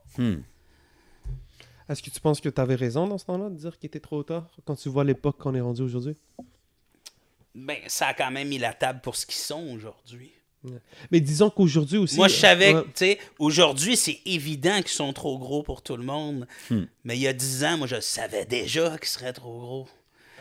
Ben oui, parce qu'on met la table avant. Tu, tu vois ces choses-là venir. Tu, tu vois une équipe qui passe de deux gars à 10 gars en dedans d'un an. Eh, bro, j'ai beau être correct à 5 heures de sommeil par soir, je m'en sortirais pas. là. Mais ça, c'est quelque chose qu'on dirait que tu faisais beaucoup par toi-même ou tu faisais beaucoup. euh, tu prenais beaucoup de tâches, tu sais. Puis aujourd'hui, je vois que Charlotte à Nordique, je sais que Ouais. tu travailles avec lui euh, en tant qu'artiste. Ben, Nordique, c'est pas mal mon bras droit. Il y a, il y a ces dossiers, là, que ça, ça, ça, il s'occupe de ça. Euh, Est-ce que ça t'a pris du temps à déléguer, genre? ben, au début, j'ai eu Verb. OK. quand il y avait des parts. Puis là, quand il n'y a plus eu de parts, là, j'ai un petit bout à faire tout seul. Là, j'ai eu Quetzal. Je sais pas si vous connaissez Quetzal, mais j'ai eu Quetzal qui a fait quelques années avec moi. Et puis euh, là, après, j'ai pris un peu une pause. Et puis, euh, après Nordique, ben, tranquillement, il m'a montré euh, ce qu'il était capable de faire. Il y a des trucs qu'il a appris tranquillement. Il y a des trucs dope. qui étaient bons naturellement. Mais oh, je pourrais pas je pourrais pas runner ça de la façon que c'est là. Toute seule. Puis j'ai un autre gars qui, qui, qui me donne un coup de main qui s'appelle Big J, qui s'occupe beaucoup des réseaux sociaux, puis tout ça. Puis euh, déjà à trois, là, on est très occupés, puis euh, je, je, je, trouve déjà là, que c'est beaucoup, beaucoup, beaucoup, beaucoup, là, même à trois. Là, tu sais. Y a-tu que, les euh, shows bientôt? Ok. Ouais, ouais, ouais, j'ai un lancement à Pointe-aux-Trembles, Ok. 27 novembre. C'est un lancement double, donc c'est le lancement de moi et de Nordique. Nice. Euh, puis j'ai Saint-Félix de Valois, ça c'est dans le coin de. Saint-Félix de Valois. Attends, Vous nous dans dites. le coin de. Ah! Parce qu'il y avait le gros party de c'est quoi? Ah, Saint-Gabriel. Dans le coin de Saint-Gabriel de, Saint-Gabriel de Brandon. Je pense que Yeah, c'est un yeah. petit peu Ah, ben ouais, mon Dieu. c'est- Ah, mais Hey, pas jeune, lui, ici. hey, pas man, jeune. euh, moi, j'étais un- moi, petit il gars a de chez nous, l'animer moi. trois fois. Il a animé tout ce qui existe. Mais Shout bref. out, euh, shout out à, à tout le monde qui fait ces parties-là. Comment tu vois la scène anglophone de Montréal? Est-ce que en grandissant, ça, a été comment ton, rapport avec la scène? Ben là, euh, dernièrement, là, c'est sûr, là, je sens qu'il y a quand même une explosion là, au niveau euh, du placement. euh, oh oui, tu sais, je sens qu'il y a des gars là bien. Tu sais, d'avoir des gars là qui vont faire même mal à T- au moins à Tio, là. On est là, là. Ce ce sera pas long, là. On arrive. Puis euh, peut-être même euh, un peu de chance, là. Notre première vraie grosse vedette internationale là, euh, qui va avoir, peut-être pas aussi gros, mais tu sais, qui va avoir l'effet que Drake a eu sur Toronto, là, qui, qui va motiver tout le monde et ou les rendre tous fous et violents au choix. mais euh, on dirait qu'avant que Drake était là, Toronto, c'était une ville tranquille. ah ouais, c'était tranquille, man. Ça l'a réveillé Là- toutes les wolves. Ah, là, Ouais, tout, hein. tout le monde est hard. Oui, Ouais, man. On dirait que ça a vraiment réveillé les loups, man. C'est fou, man. C'est Ah incroyable. exact, les demons, ouais, là-bas, c'est Comme fou, man. avant Drake, là, tu marchais dans le temps tranquille, là. C'est sûr, sûr, sûr. Hey, C'était plate à chier. À, à- à 11h30 le soir, tout était fermé. Ah, là, écoute, écoute, écoute. L'effet Drake, il a, il a certainement été très beau sur l'industrie de la musique, mais tu sais, ça a comme vraiment tout changé aussi le, musica- le, le- le visage de la ville. là. C'est vrai, Maintenant, ça. euh, tu peux. tu- tu peux dire sans être gêné, je vais turn up à Toronto en fin de semaine. Hey, tu disais ça il y a 15 ans, le monde riait de toi, puis Ouais. capable. Mais écoute, écoute. vrai. Il y, il avait trois brasseries, puis à minuit, c'était fini. Là. Oublie ça, là. il n'y avait, il y avait rien là Il y pendant avait- il y avait une coupe de clubs quand même. Ouais, mais comparé à Montréal, Non, c'est différent hey, de Montréal. arrête, il y a beaucoup de villes en ceinture de Montréal où le turn-up était meilleur. T'avais un meilleur turn-up à Laval qu'à Tio. T'avais un meilleur turn-up à. Brossard qu'à Tio. T'avais un meilleur turn-up à Saint-Jérôme qu'à Tio. Damn, OK. Ben, c'est ça, c'est straight fact. Il y avait fuck all à Tio. Il y a, il y a 15 ans, c'était plate, plate, plate, plate, plate. Puis pour toi, à Montréal, c'était où que tu sortais de Turn Up Ben, c'est sûr. euh, hmm, J'ai toujours aimé les fouf quand même, quand ça brasse. OK. Alors, Tu sais, quand j'ai envie que ça brasse, là, d'être beaucoup trop d'êtres humains dans un, dans un endroit, les fouf, c'est un choix. euh, Quand t'es pas agoraphobe. Ouais, c'est ça. Quand, quand ma- mon agoraphobie était finie, là, les fouf, c'était des super bons tests. C'était Ouais. le fun. Mais, euh, euh, ouais, aussi, j'ai sorti pas mal. C'est des excellentes questions. Mais sinon, je suis plus des gars de. Je suis plus un gars de, de gros pubs. Là. Tu sais, quand j'étais jeune, j'allais souvent au. Mettons, Saint-Sulpice. En face, il y avait l'Odyssée. J'aimais bien gros la rue Saint-Denis. Ben, tu on travaillait là, là, au métro Berry. Mais je veux dire, on aimait bien gros la rue Saint-Denis. Sinon, en vieillissant, euh, je suis un gars. euh, je suis plus un gars de, un gars de bar, là, un peu vibe Yeah, yeah. taverne. là. J'aime ramasser euh, 12, 12 dudes, on, on boit, on joue au pool, on talk shit. Yeah. euh, c'est pépère, là, tu sais. Mais, euh, ouais, c'est ça. C'est quoi la pick-up line à Rough, à Roughneck? C'est sûr, je la 10. Ah ouais hein? Oh, OK, si elle ouais. react fort, Il y, a je beaucoup de gars qui, man. il y a beaucoup de gars qui ont Ah des ouais. approches comme Je ça, la ouais. 10, si elle react fort, c'est done. OK. C'est comment comment t'as dit Je sais pas, c'est genre une inspiration, là. Ses, ses- ses cheveux sont fucked up. Je dis, hey, je sais pas, n'importe quoi, là. J'ai trouvé, j'ai trouvé quelque chose pour la 10, là, il, faut, il faut de l'attitude. Ah, ben oui. De toute façon, j'aime mieux annoncer mes couleurs tout de suite. Tu sais, si, si, si je suis gentil, nanana, puis là, la soirée avant, j'ai bu une coupe de bière, puis je deviens fucking evil, là, je vais la Ouais, perdre anyway. ouais, Fait que je suis ouais. mieux, de- je suis mieux de voir son vibe tout de suite, là. OK, OK. I respect it, man. Yo, euh, une chose que je voulais te parler aussi du, du nouveau projet. Euh, il est out en ce moment, 100, allez tout streamer ça. T'es- allé chercher des producers américains. Ouais. Arab music, bro. Euh, Arab Music et Beat Bully, c'est ça? Ouais. Si je ne me trompe pas. Qu'est-ce qui t'a motivé à faire ça? Parce qu'on parle que toi, tu es un gros beatmaker, tu peux faire ça. comme Bon. Qu'est-ce qui t'a donné le goût de faire ça? on, on fait encore un- Ben, c'est avant. Ben, premièrement, j'avais envie de rapper sur ces beats-là en particulier. Quand je les ai entendus, j'ai dit, je les veux. Tu sais, ça m'a inspiré, j'ai fait quelque chose. T'as encore ton, ton esprit d'artiste, là, no matter what. Mais avant tout, non. Je cherchais une façon de me démarquer justement face à mes compétiteurs. Que, que je trouve que, que, que- qui ont beaucoup de moyens que j'ai pas. Fait que là, je me dois d'être inventif. Je me dois d'aller jouer quelque part. Là, j'ai dit, qu'est-ce qu'ils ont pas fait? Huh. OK. Là, Ah, Ils n'ont aucun gros producer euh, comme US, vraiment. Ah, ok, je vais essayer ça. J'ai trouvé, c'est ça. J'ai trouvé un broker qui m'a vendu ça, un bon prix avec les contrats, tout ça. C'est bon, ben, let's go. OK, c'est intéressant parce qu'aujourd'hui, on est dans le, le YouTube Beats era ou la genre, toutes ces affaires-là. Fait que beaucoup de monde penserait même pas à faire un genre de move comme ça. Tu penses-tu que c'est c'est beneficial en 2021 de faire des moves de même? Peut-être pas autant que je l'avais. Pas autant que j'aurais pensé. Pas autant que j'ai prévu que ça allait un impact. Ça a eu Mhm. moins d'impact que je pensais. Tu sais, je pensais que beaucoup le monde allait. Ah, y a- puis des rap music. là, là, là. Moi, je trouve ça, c'est Il y en a là. plein, il y en a plein, mais tu sais, je m'attendais à quand même un, un plus gros, euh, une plus grosse plus réaction. Je suis quand même pas déçu parce que je, je suis content du, du produit et, et de la réaction que j'ai eue. Mais je m'attendais quand même à un, un peu plus, tu sais, même, même un peu les, les médias spécialisés, là, je m'attendais à ce qu'ils embarquent un peu plus. Genre, hey, fuck, euh, Roughneck, c'est un rap music. tu sais, Ah ouais, comme- il travaille. comme, c'est- ok, pour toi, c'est pas une news. Ok, je comprends pas. Mais euh, bref, euh, euh, c'est certainement moins bénéfique que. Que il y a back in the 10 days. Non, c'est sûr, c'est différent. Il y a quand même. En fait, les seuls qui ont fait ça beaucoup, c'est les anticipateurs. Là. Ils, ont, ils ont eu un Ouais, ils sont allés chercher ont Scott Storch. Ils ont un. C'est vrai, c'est le dernier que. Il y en a un autre, euh, ouais, j'oublie. Le ouais. producer Juicy J, je vais te le dire. Producer Juicy J. Ouais. Un des producers de Juicy J. Attends, je vais le trouver. Good je vais le trouver. question, Ça, man. Le méchant dans Spider-Man, merde, Lex Luger. Lex Ah, ok, Luger. ouais. Euh, ça. Ouais. Ok, Ouais, ouais. a- il y a- j'avoue. plusieurs Lex Luger. Puis euh, c'est ça, il y a que qui l'avaient fait. Là, j'avais quand même euh, commencé à discuter avec quelqu'un. J'étais d'accord avec euh, le, le, le, le prix. Puis en plus, je trouvais que c'était des excellents instrus. Tu sais, j'avais peur d'avoir des restants de batch un peu whack. J'ai- tu sais, j'ai- j'ai- j'ai écrit- j'ai j'ai écouté les beats, j'ai écrit dessus. J'ai dit, OK, envoie-moi les contrats pour ces deux-là. Je les ai fait. OK. Mais euh, oui, tu sais, c'est le genre de choses que.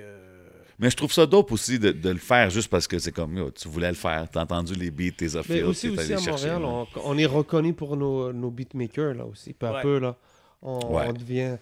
Ouais, mais On- je trouve pas que c'est pas un désaveu envers mes propres beats, là, tu sais, exemple. là, Mais est-ce que, exactement. est-ce que tu work encore comme beaucoup avec d'autres artistes, comme à vendre tes beats? C'est-tu encore une, une business pour toi, Je ça? le fais encore. Je, je sais plus. Parce que là, je suis un peu, tu sais, j'ai plein d'œufs dans plein de paniers. Puis c'est ce qui fait que chaque matin, je trouve mon métier intéressant. tu sais. Ouais. Là, là, j'étais dans le post rapper ben, pendant euh, deux semaines, trois semaines, un mois. Sais, je bouquais le, le minimum. Là. Si quelqu'un, je sais, ça, il prend sa tune bientôt ou il est en fin de projet, je vais le booker. Quelqu'un veut commencer un projet, je vais dire, ah, essaye de me donner encore un, deux, trois semaines. Là. Fait que là, je gardais le studio pour moi, là, pour, pour faire mon projet. Puis, euh, puis là, à un moment donné, ben là, je débuzz. Là, là, là, je suis plus MC. Là. Pendant deux mois, je suis beatmaker. Fait que là, je fais des beats, j'envoie des beats, je propose des beats. Puis euh, ce qui est le fun, c'est quand ça tombe au bon moment. Là. Comme quand j'ai fini ce, ce projet-là, là, mon mind a vraiment flip. Là. Ma job, c'est que de vendre ce projet-là. C'est Yeah. comme. C'est Yeah. de trouver des deals pour ce projet-là. C'est de monter un lancement, c'est de trouver des commanditaires. C'est, tu sais, euh, puis, puis c'était le fun parce qu'à ce moment-là, c'était pas forcé. Là. Je me levais le matin, puis ma job, j'étais vendeur du projet 100 de C'est dope. Roughneck, puis ça me tentait, puis c'est ça que je faisais. tu sais. Puis c'est dope de, de voir que le studio aussi, il roule encore. C'est quelque chose que tu as commencé il y a vraiment longtemps. Yeah. Tu sais, comme on, on- on parle souvent d'Impress puis tout ça, que tu sais, c'est le gars qui a le studio. Mm-hmm. Mais toi, tu as fait ça from day one. Tu as eu ton spot pretty much, right? Ben moi, le premier projet de Mike's Family en 99, c'est ça, le rec au studio où, où Peasy travaillait. Puis tout de suite, le projet suivant, euh, l'année après, parce que dans le fond, tu sais, le studio pour un, un album au complet, puis écoute, on a tout fait one take, ça c'était le Mike's Family, tout était one take. Sinon, j'avais pas d'argent. J'avais pas assez d'argent. Tu sais, c'était genre 50$ piastres de l'heure, ça prenait deux heures la tonne. Il y avait genre, je sais pas, là, 12 tonnes, Ah, dans ce 24 temps. heures. Ah ouais. Ah, C'est 1200, là, vous êtes mieux de pas vous tromper, tabarnak, tu sais. fait, que, le, fait que ça, puis là après, je me suis dit, ah, tu sais, comme pour 1000 piastres, ben, à l'époque, je vois un mic correct, une carte de son correcte, Always thinking ordi, business. C'est bon, ça. Je vais ramasser un autre 500. Mon, mon oncle va venir m'aider à faire mon box, tu sais, pour acheter le bois. Puis, ah, fuck that, tu sais, comme je suis jamais retourné en studio après, là, tu sais. C'est quoi les pistes euh, importants pour toi dans ton studio? C'est quoi tes, tes morceaux dans. Genre tes items là, que t'es le plus fier disons? Pff, ben ça dépend pourquoi. Encore une fois, tu sais, dans ça, il y a plusieurs métiers. Enregistrer, c'est un métier. Mixer, c'est un métier. Masteriser, c'est un autre métier. tu sais. Mais en tout cas, en, en- de musique, j'ai- des marques là, duquel je suis- très fan. J'adore le Neve, j'adore le Empirical Lab. euh, C'est. Mais j'ai autant du stock pour les trois. Là. Ça fait longtemps que j'ai rien posté d'ailleurs là, par rapport au Mais ça studio. serait quoi le- avec vraiment beaucoup, beaucoup, beaucoup de stock. Ah ouais. C'est quoi le stock dans peut-être tes- disons peut-être le plus fier, celui que t'as le plus struggle pour Ben, c'est ça en tant que rapper, quand t'as le vrai Newman U87, là, pour toi, c'est une journée spéciale. C'est quand Ah ouais. même un mec à pas loin de 5000$ piastres que t'as vu dans tous les clips de rap de ta vie. Puis un coup, tu le sors, tu dis, bon, ben c'est fini, j'ai plus jamais besoin d'acheter un mic. Puis tout le monde qui vient au studio, tu sais, oui, les machines, c'est ça, c'est que quand ils voient le mic, ils sont comme, ah, Ouais. certified. Ouais, ouais, ouais, tu sais, euh, ben, ben, eux, c'est leur instrument de travail, tu sais, en tant que rapper, tu sais, le mic, c'est- c'est c'est ce qui transmet ce que tu fais, là, fait que, tu sais, pour eux, c'est c'est vraiment ça, mais... Euh, ben, Puis, le studio, il est-tu encore, c'est-tu encore une business que tu runs? Je sais que mon boy OTT, shout out, il fait son album. Ouais, euh, ouais, on fait le projet. Il ouais. promote bien, en tout cas, sur ses posts. Ah, là. ouais, ouais, ouais, mon dernier album, chez au studio Rough Check. Ça serait quoi tes, lois, tes règles de studio? Ah, je suis quand même euh, je suis quand même un peu fucked up en studio là, je veux dire viens pas là avec quatre amis, ton pitbull, ta blonde, ton chauffeur Yeah. puis non, je suis pas down, man. Je suis pas une maison de jeunes. Je suis pas un bar. tu viens fucking work avec moi. Tu sais, je te dis pas qu'une fois de temps en temps, un book un vendredi soir, tu sais, puis C'est même moi à la fin de la première tonne, ok, là, ça va là à la caisse, là, puis tu sais, on s'amuse pour un talk trash.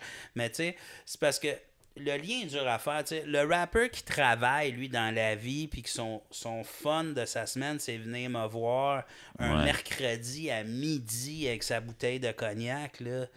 Moi, on n'est pas mon samedi soir champion, là. Ouais, mais si lui, il est là avec un boy puis il veut le turn up. Je m'en calisse. Ouais. Mais tu sais, il y a comme. Ouais. Ouais, ouais, ouais. Il y a comme quelque chose à comprendre. Que lignes à tracer. Je connais plein d'ingénieurs qui ont arrêté de faire ça dans la vie parce qu'ils sont incapables de dire non à de l'alcool. Ah, ouais. Puis tous les artistes arrivent à 8 heures le... Des artistes à 8 heures le matin là, avec Jameson, euh, no juice. comme euh, non, man, tu comprends? Comme, fait que euh, tu sais, j'essaie puis aussi parce que je veux bien faire mon travail, tu sais.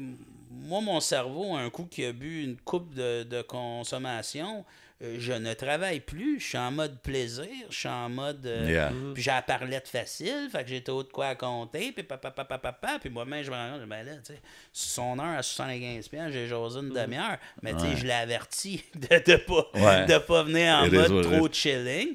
Puis aussi, tu sais, parce que je veux que le résultat soit bon. Tu sais, il y a plein de rappeurs que tu as besoin d'être quand même concentré. S'ils viennent me voir, c'est pour une certaine expertise. Tu sais, des fois, c'est un mot mal placé, un respire qui n'a pas d'allure, Mm. un nanani, nanana. Mais tu sais, si ça jase 3-4 gars en arrière en écoutant d'autres musiques sur leur téléphone, en Mm-hmm. Non, là, demandant c'est si je veux une bière puis si j'ai de la glace, ben, câlisse, tu sais, je peux Ouais. pas être aubergiste et file, ingénieur ben à la fois, tu sais. Qu'est-ce que tu penses qu'à travers le temps, est-ce que c'est plus le talent ou le travail qui compte? Ah, c'est le travail, c'est sûr. Ouais. Hey, des gens qui ont du talent, puis qui ont rien fait, puis qui font rien, puis ah, il y en a. Hey, des carrières gauchées, t'en veux-tu? Puis des gars ordinaires qui sont... euh, ben oui, le travail, le travail. Avec un talent de base, si t'es travaillant, le monde est à toi. Dans n'importe quel milieu. Tell them, man. I respect it, man. Puis si tu pouvais euh, asseoir- t'asseoir avec quelqu'un pendant une heure pour améliorer ton talent, avec qui t'aimerais t'asseoir? Ben, améliorer, améliorer ton talent, ton, ton knowledge, whatever. Ouais, si tu peux t'asseoir avec n'importe qui au monde, whatever. t'as une heure, tu peux lui poser toutes les questions que tu veux. J'ai une heure, Shout out n'importe qui Smoke au Signals. monde. Hey, c'est c'est- c'est huge. Ça peut être dans la musique ou Moi, d'après moi, chez les gens ils, qui regardent moindrement les épisodes, ils arrivent. et- on pose toujours cette question façon de dire. c'est- Je pense que c'est important. façon de dire que Ouais, t'as c'est quoi? C'est- Non, parce que t'as vu, t'as vu. non, non, parce que tu m'as dit. t'as Peut-être vu qu'il la- a pas écouté jusqu'à la fin, là, tu sais, je veux juste dire. Wow, il est dur avec quoi? On va Mais parler non, ça off camera, là, Roughneck, là, on va checker tes...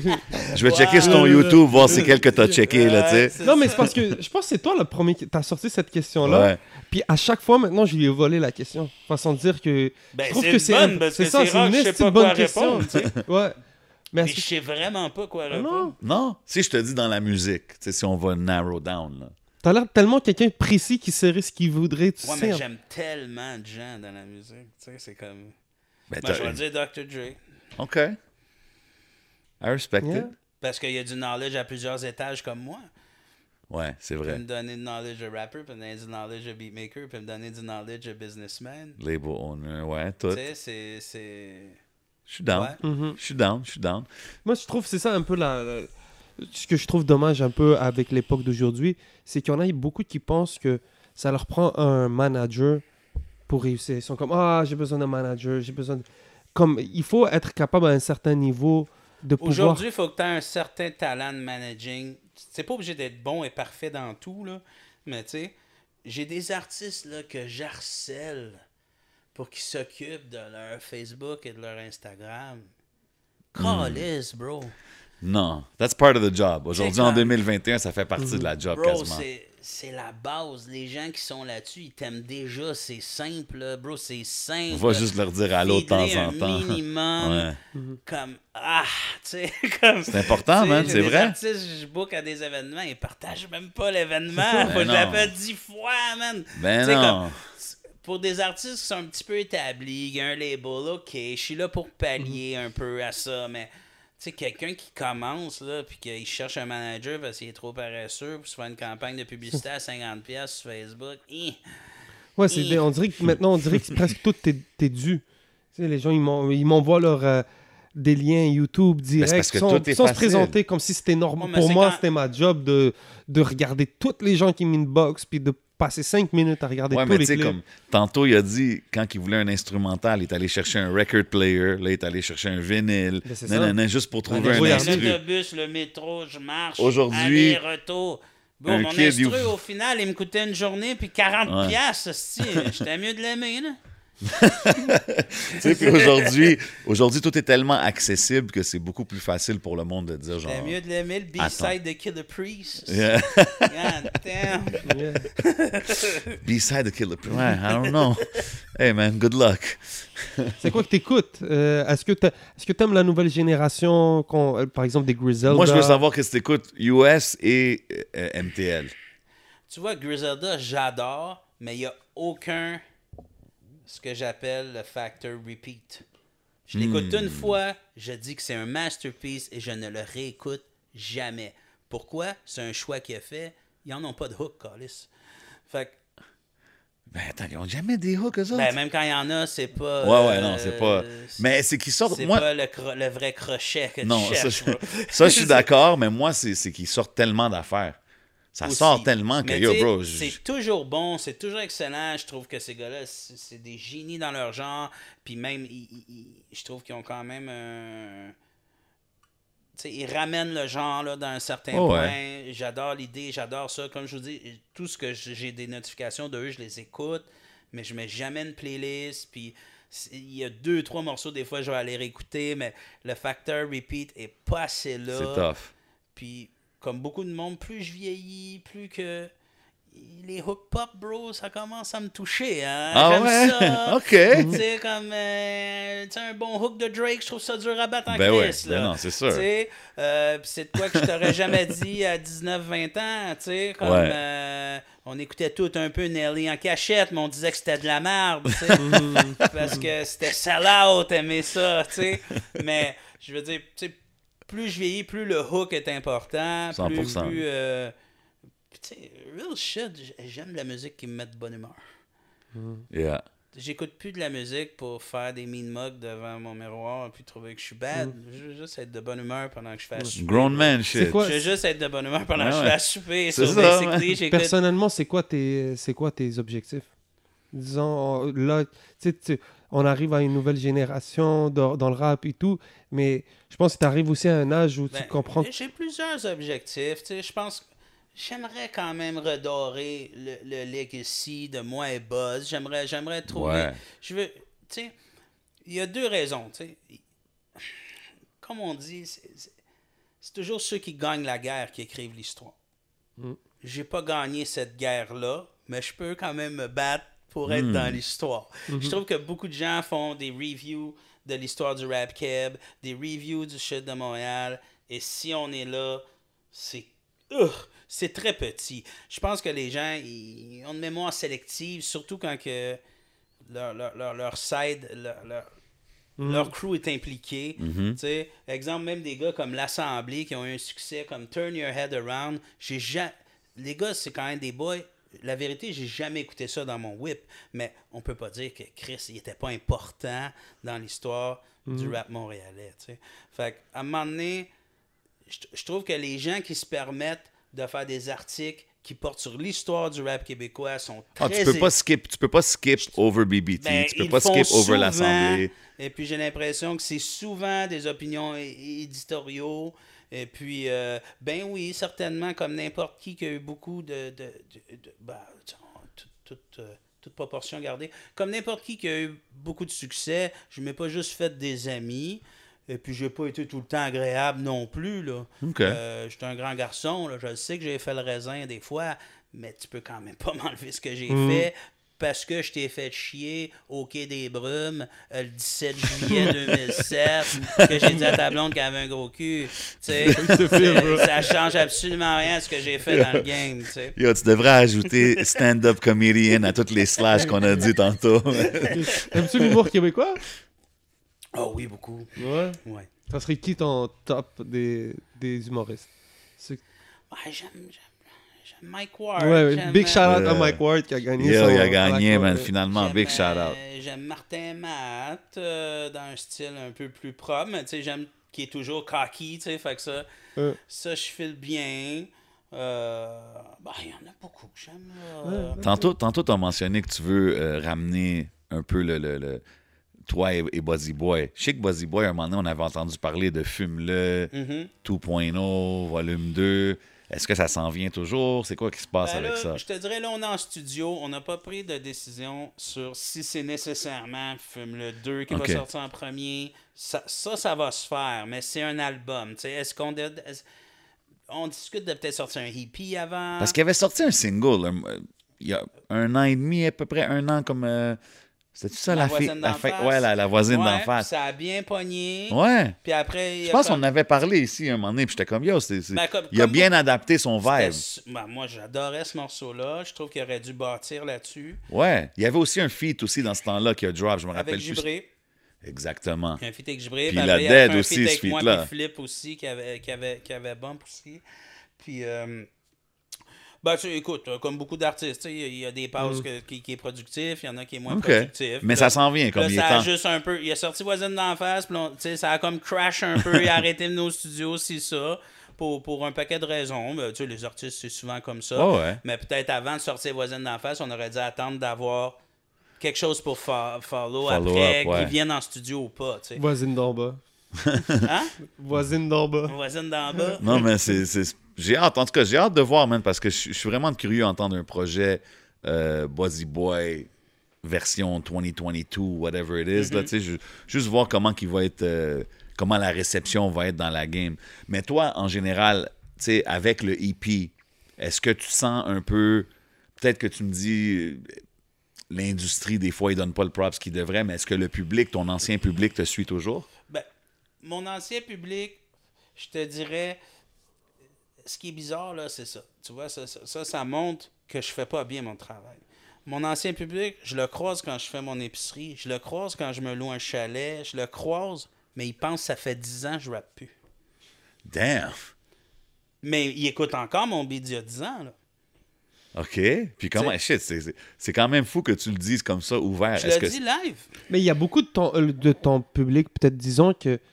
Moi, il y a beaucoup de gens que je croise qui sont comme Yo, j'aime le. Mais j'écoute plus aujourd'hui, je suis coincé sur le rap d'avant. Mhm. Puis ils sont peut-être coincés, coincé sur ton époque. euh, Ben, sur- c'est sûr, le nouveau EP, je pense qu'ils ont quelque chose à se mettre sous la dent, That's même it. ceux qui aimaient mon rap il y a 10-15 ans, parce qu'il y a cette hargne-là, il y a ce spit-là, il y a juste un morceau qui a de l'autotune, tu sais, fait que c'est, je pense, tu sais, je pense que j'ai fait sur les rap music, je l'aurais sorti il y a 15 ans, ben, tu sais, ça aurait été Ouais. encore fucking plus huge, mais je veux dire, dans le sens que, euh, je pense que ceux qui écoutaient ça dans ce temps-là vont, vont- vont Vont être très bien sauce. servis par, par ce morceau-là. Mais, euh, tu sais, oui, en tant que Roughneck et, et- et que Buzzy Boy, mon plus gros défi, c'est de réussir à ramener ces gens-là sur un de nos réseaux sociaux. Ouais. Mais j'ai, écoute, j'ai l'impression que la moitié de mes vieux fans ont encore un cartable avec des CD dans leur auto. Ils sont, Écoute, sont stuck back in the days, Écoute, genre. 100, j'ai, j'ai- c'était un 4-track. Je ne voulais pas faire de physique. Puis, un coup que j'ai eu 50 demandes Ouais. de l'art physique, je disais, ah ben, je vais le print. Parce que ces gens-là, sinon, ils vont juste jamais l'écouter. Mais t'as vu, j'ai vu ça. ça, j'ai vu ça beaucoup avec euh, 8-3, tu sais, ils ont fait un comeback, puis même deux faces, ils droppent des projets, puis eux aussi, ils droppent des physiques, puis leurs fans, tu le vois, là, ils veulent le physique, man. Ouais, ouais. C'est, c'est... Puis ouais. t'as beau essayer comme tu veux, sinon, c'est juste un fan tu perds. Tu sais, au début, tu dis, ah, je vais pas y vendre le CD parce que s'il l'écoute mille fois, il va me donner 1000 views sur euh, Spotify ou sur YouTube. Ouais. Tu penses comme ça, euh, mais non, lui, il, Il va même pas sur checker ça. pour, ouais. Il va peut-être y aller sur YouTube une fois sur son téléphone, mais tu sais, il va pas jouer ta playlist de vidéos ouais, remplie même de la merch, bro. Tu devrais même faire la merch. Ah ouais, ben que on a fait. Tu sais, pour être franc, j'ai parti ma Shop Zone il y a 5 jours. OK. J'ai vendu 1500 en 5 jours. Nice. Big Fait que, euh, fait que là, encore une fois, je, je- Shout out aux fans, shout out aux Big shout out aux fans, je m'auto-flagelle de ne pas l'avoir fait avant. Mais c'est correct, c'est une euh, partie va- importante aujourd'hui, On va arrêter d'oublier ce qu'on ce qu'on a perdu, puis on C'est va être content de ce qu'on a. Exact. Mais bref, euh, tu sais, ce que je dis, c'est que hum, des gens qui. Puis encore une fois, que la Shop Zone, je l'ai vu parce que moi, je suis genre. Je fais mes enquêtes. Quand ils achètent, je vois leur email. Alors, je cherche qui sont ces gens.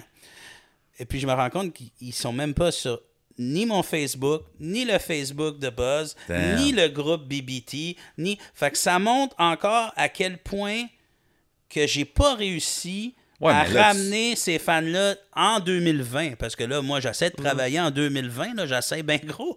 Mais Esti, ils veulent pas cliquer euh, suivre, puis ils, ils ont peut-être même pas d'IG, puis tu sais, Wow. c'est du monde de fin trentaine, début quarantaine, ils en ont absolument rien à foutre. Ils vont sur Facebook savoir Mais c'est quand le party de Noël, puis c'est bien ça. là.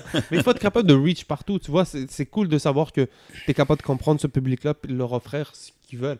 Tu sais, c'est le fun de savoir que tu vas faire de la merch, puis que tu vas faire des physiques, puis tu es capable de reach ça. J'ai- C'est ça, j'ai- ben, ça m'a fait me rendre compte que j'ai plus pas le choix de faire des physiques, même si c'est Ouais. des 100 copies. euh, Ben ouais, mais je même peux avec pas ça, me permettre de perdre ces fans-là. si t'as les emails, dude, tu fais des email blasts pour leur C'est dire ça, de et voilà, à chaque pour fois, le- je sors quelque chose. C'est ça, mais tu je m'ai quand même rendu compte que euh, c'est ça, tu sais, c'est un public comme qu'on s'était mutuellement laissé tomber. Tu sais, je faisais plus de physique, et puis eux, ils consomment que du physique, puis euh, que c'est quand même une partie. T'as quand euh, même vécu à travers ce ça a été changement mon pain, mon beurre, tu sais, le physique pendant des années. Tu sais, aujourd'hui. euh, sais. C'est un changement majeur pour un label, tu sais, d'aller de, de tout ce que tu faisais physique Oui, à... ben surtout que c'était tellement bien rodé, j'ai pas voulu du jour au lendemain tout changer ça. Mhm. En- hey, jamais on a pensé que le streaming ça allait devenir 100% de la consommation quand ça a commencé. C'est fou, là. ouais.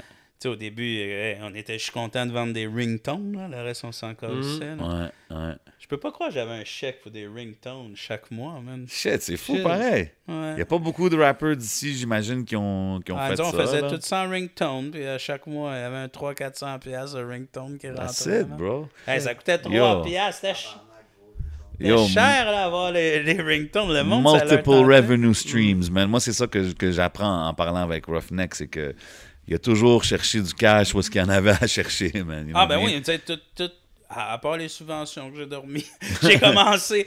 Je pense que ma première subvention j'ai eue, c'est en 2010. Damn, quand même, hein? Puis tu sais, j'avais même, hey, écoute, encore, disrespect à moi-même, j'avais croisé quelqu'un en, en 2005 qui travaillait chez Musique Action puis qui m'a dit Hey, tu T'as juste à appliquer l'argent à tata. Mais surtout dans ce temps-là, bro, vous moi, étiez... j'avais pas les capacités de le faire. Puis, ah, ça a comme, tu sais, ça a passé. Ah là. ouais, it is what it is. Ça arrive, man. Ça l'arrive. Wow. Yo, si je te dis, je vais te nommer des noms d'artistes que tu as déjà eu sur ton roster ou que tu as peut-être déjà, puis Ouais. tu me dis euh, un mot ou une phrase rapide pour les décrire ou comment ça te fait réagir? OK. Si je te dis Gibré, Lyricist. OK? Buzzy Boy, Charisme. Fou Furieux, Hardcore. Facts. Le Chum, Funny. OK? Nordique, Intelligent. euh, Chubby, Poète. Sa plume. OK. Il, il y a une- il- il est sentimentalement intelligent dans sa plume. tu sais. OK, OK. Euh, 20 Deep, Street. Joe BG, Pour moi, c'était un mentor, donc un mentor. OK. I like that, man. Oh, qu'est-ce que ça veut dire que c'était un mentor à quel niveau? Ben, je- quand il a commencé à link avec moi, lui- euh, ben, musicalement, il avait plus de notions que moi, plus d'expérience euh, au studio, plus d'expérience face au spectacle, tu sais, fait que quand même, il me donnait des tips un peu partout, tu sais, lui, il avait, sais, lui, ça faisait euh, peut-être, euh, tu sais, mettons, moi, je l'ai rencontré, c'était peut-être, dans mes cinq premiers shows. Lui, ça faisait peut-être déjà deux, trois ans là, qu'il roulait là, avec un groupe à l'époque qui s'appelait Street Brothers. Wow. Et ça faisait euh, ça faisait une quelques d'années qu'il était là. Puis, puis- puis écoute, ça se sentait. Là. Je veux dire, euh, ce gars-là sonnait en 98 comme il sonnait sur son dernier CD. D'un côté, il s'est pas beaucoup amélioré, mais d'un côté, il était tellement était trop prêt, fort genre. sur la ligue à Ouais. cette époque-là. Moi, je l'avais entendu à la radio. Là. Puis moi, tu m'aurais dit un feat avec Snake, SP, ou je t'aurais dit Snake. Il- Je Wow. le trouvais exceptionnel. Il y avait une voix pour l'époque.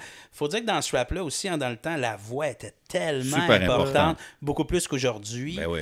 Parce que. Aujourd'hui, ils mettent Parce du que d'un micro anyway. à 100$, il faut que tu aies une crise de bonne voix pour que ce soit le bon. Ouais. tu sais, aujourd'hui. euh, Pas juste ça, aujourd'hui, ils mettent du auto-tune sur tout. Ouais, il y a de l'autotune, les ingénieurs sont bons. J'ai huit micros, j'ai trouvé celui-là que tu sonnes bien dedans, Ouais. bro, tu sais. Fait que. euh, Ben, tu sais, puis même dans le rap new-yorkais qu'on écoutait, tu sais, c'était des voix tellement. Ben ouais. Tu sais, Wu-Tang, c'était un groupe de neuf gars, mais tu pouvais savoir quel qui était quel. Ben chacun oui, y avait son style, chacun y avait son son. T'avais tout, tu Même dans le temps, bro, ça c'est quelque chose vraiment. Aujourd'hui, là, il y a tellement de clones. de- Même ici, comme je sais pas. Back in the days, le Big Pun sonnait pas comme DMX, qui sonnait pas comme Snoop Dogg, qui sonnait pas comme À l'époque- Master P. Il était tout différent, bro. Mais à l'époque, tu sais, on, on aimait ce qui nous ressemblait pas aussi. Puis j'ai l'impression aujourd'hui, les gens aiment juste ce qui leur ressemble. Hmm, les gens, ils, ils sont ils sont confiants quand que ça ressemble à quelque chose que les gens Ben- aiment déjà. Ils ont j'ai l'impression que cette génération-là, puis je parle pas juste du rap, je parle de la génération Ouais, en, tout, en général, général, euh, euh, a peur de pas être co Ben, le- le- peur d'être de se faire, hey, se faire dire que t'es différent aujourd'hui, c'est Bro, pas je pense que c'est l'effet réseaux Même sociaux, ça, bro. Ben oui, c'est sûr. Tu sais, c'est- Même tu- avoir une opinion. Ouais, c'est tu veux le c'est consensus de c'est tout le monde avant de dire Ah, que tu veux peur dire. de pas tu sais. plaire à telle Oh, ouais, c'est un peu la pensée unique, là, puis ça, C'est se ça. ça, ça, ça, ça, ça va aussi dans l'art, là, tu sais. Écoute, euh, on verra pas ça apparaître, là, un Buster Rhyme, là. Puis on verra pas ça apparaître, Ouais, un ODB. Je veux pas vous faire de peine, C'est là. différent, Il y en aura plus. C'est Il y vrai, en aura plus des grands originaux, là. Je ne crois pas, mais il y a quand même des gens qui ont du génie. Il y a- il y a- Il y a quand même des gens qui ont du génie, là. Mettons, on parle d'LLA, Loud puis Larry. Ils, ils ont inventé quelque chose à leur façon. C'est super complexe. C'est vraiment, Just aussi, ouais. vraiment pas n'importe qui là, qui peut faire ça. C'est vraiment exceptionnel. C'est un exemple parmi tant d'autres. Yeah, fact. mais je veux dire, euh, Dans le temps, c'était juste tout le monde avait vraiment, c'était des personnages différents. C'était, je vois ce que tu veux on dire. sent que le bouquet là, était, était- large, les possibilités. Je là. peux pas, je peux pas. euh, T'as dit dans une track, on s'entend jamais sur sur 24/7, je pense au Who. Tu dis on s'entend jamais sur les génies. C'est pourquoi les heads s'obstinent. Ben oui. et est-ce que les heads s'obstinent encore? Moins qu'avant, parce que parce que c'est- parce qu'encore une fois, avoir une opinion champ gauche, Ouais. c'est toujours un problème. Ouais. C'est toujours un problème. On appelle tout le monde le GOAT. euh, tu sais, par définition, Ouais. il peut pas avoir sans GOAT. Là. Arrêtez vrai. vos conneries. Ça, c'est vrai. Arrêtez C'est un terme qui est conneries. trop utilisé là, ces jours-ci. tu c'est peux être fou. le GOAT. ah, OK, on pourrait y aller GOAT of street rap, GOAT of straight speed, GOAT. Non, mais aujourd'hui, c'est ah, un GOAT. Ah, lui. GOAT, ah, lui, c'est ah, un un GOAT. GOAT. Euh, GOAT, Lui, gros GOAT, maintenant, c'est OG, c'est ça? Genre, GOAT, c'est le ouais. new OG. GOAT, c'est le new OG. C'est ça, j'ai l'impression. Genre, ouais. C'est vrai. Tu sais, à un moment donné, je, je- je trouve de un, il y a des termes puissants qui sont galvaudés comme ça, bang bang. Et puis, euh, et puis, et puis c'est ça. On peut pas avoir d'opinion euh, champ gauche. Tu sais. On peut pas dire que c'est pathétique, euh, run la game pendant 10 ans. Mais Chris, c'est la vérité. Ah ouais? La vérité. Mais personne ne veut Ben- dire que c'est vrai. Ils vont dire Oh, dans ce temps-là, le rap cap, que- c'était bizarre. C'était que- bizarre parce que c'était pas ton vibe. Mais Mais, est-ce que, still, it is what it is. Est-ce que tu considères rap politique comme un. Euh, rap poli- Shout out à mes gars de rap politique. à Sir Pathétique comme un gars de, de la culture? Est-ce que, ou est-ce qu'il y a juste, un, juste un gars qui. Moi, je le connais pas, je peux pas le juger. Mais est-ce que pour toi, c'est Ben, un je gars comprends rap? ton idée. Tu sais, comme, comme moi, exemple, je vois pas Loco Locas comme des gars de la culture, mais quand même, ils méritent leur respect. Puis, euh, puis certainement que tu leur posas des questions qui en savent peut-être même plus que moi. Tu Non, ça là-dessus, je, que moi, je te le donne. Mais c'est vrai, comme, tu sais, je comprends ce qu'il veut dire. C'est comme, Il y a René tu Laguerre. sais, exemple sur pathétique, c'est comme il est in OK, the ben, game. OK, ben, on pourrait dire, on pourrait dire, c'est sûr, c'est un peu différent, là, mais pose-toi la même question sur Domatic, alors. Combien de fois tu les as vus dans des shows? Combien de fois tu les as vus collaborer avec des acteurs importants de la game depuis qu'ils ont pas. fait leur truc? Qu'est-ce que t'en penses là-dessus? Il était, il était encore plus à part que Bro, lui. c'est des gars hip-hop pareil, man. Tu sais, c'est comme. Qu'est-ce qu'il faisait de eux, des gars plus hip-hop que lui, disons? Je, je, Ben, je sais pas, je connais pas sur pathétique en particulier, tu sais. Mais tu Mais- comprends où je veux en venir.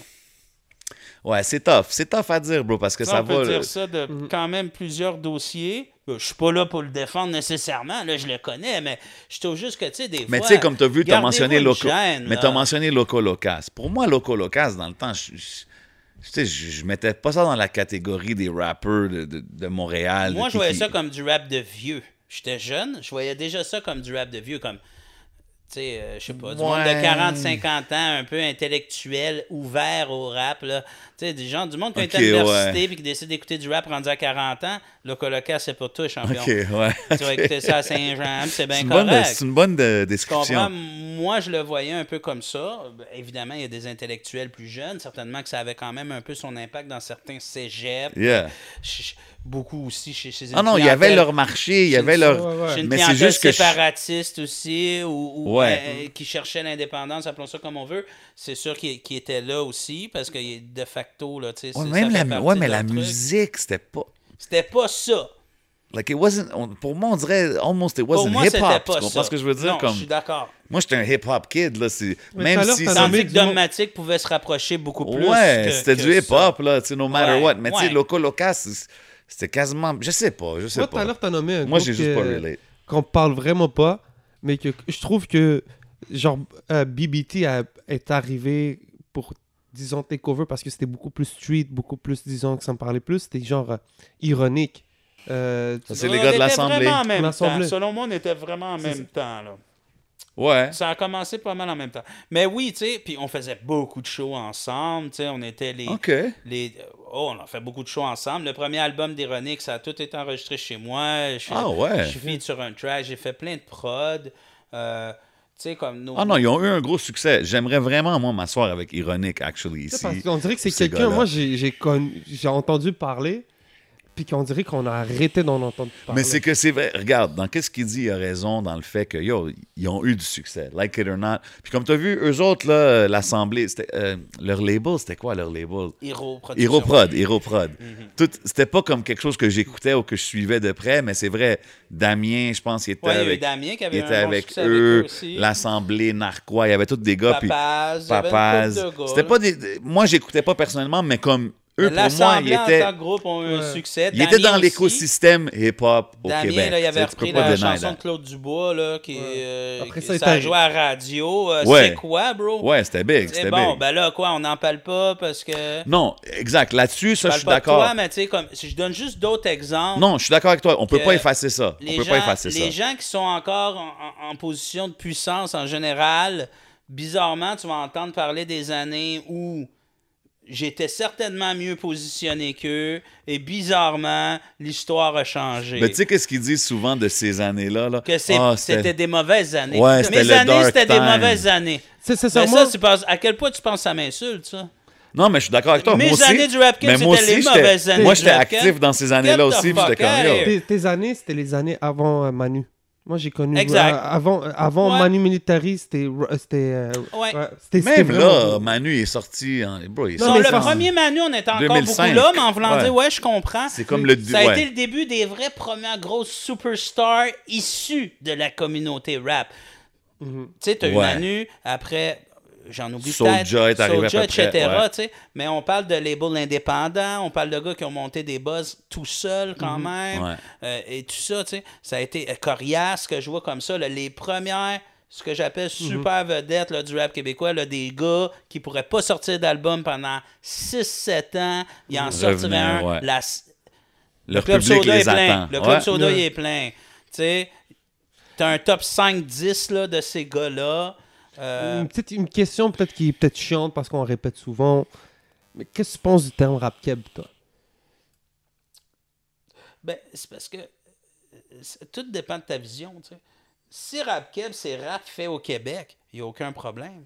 Mais pour beaucoup de gens, c'est rap fait par des Blancs au Québec.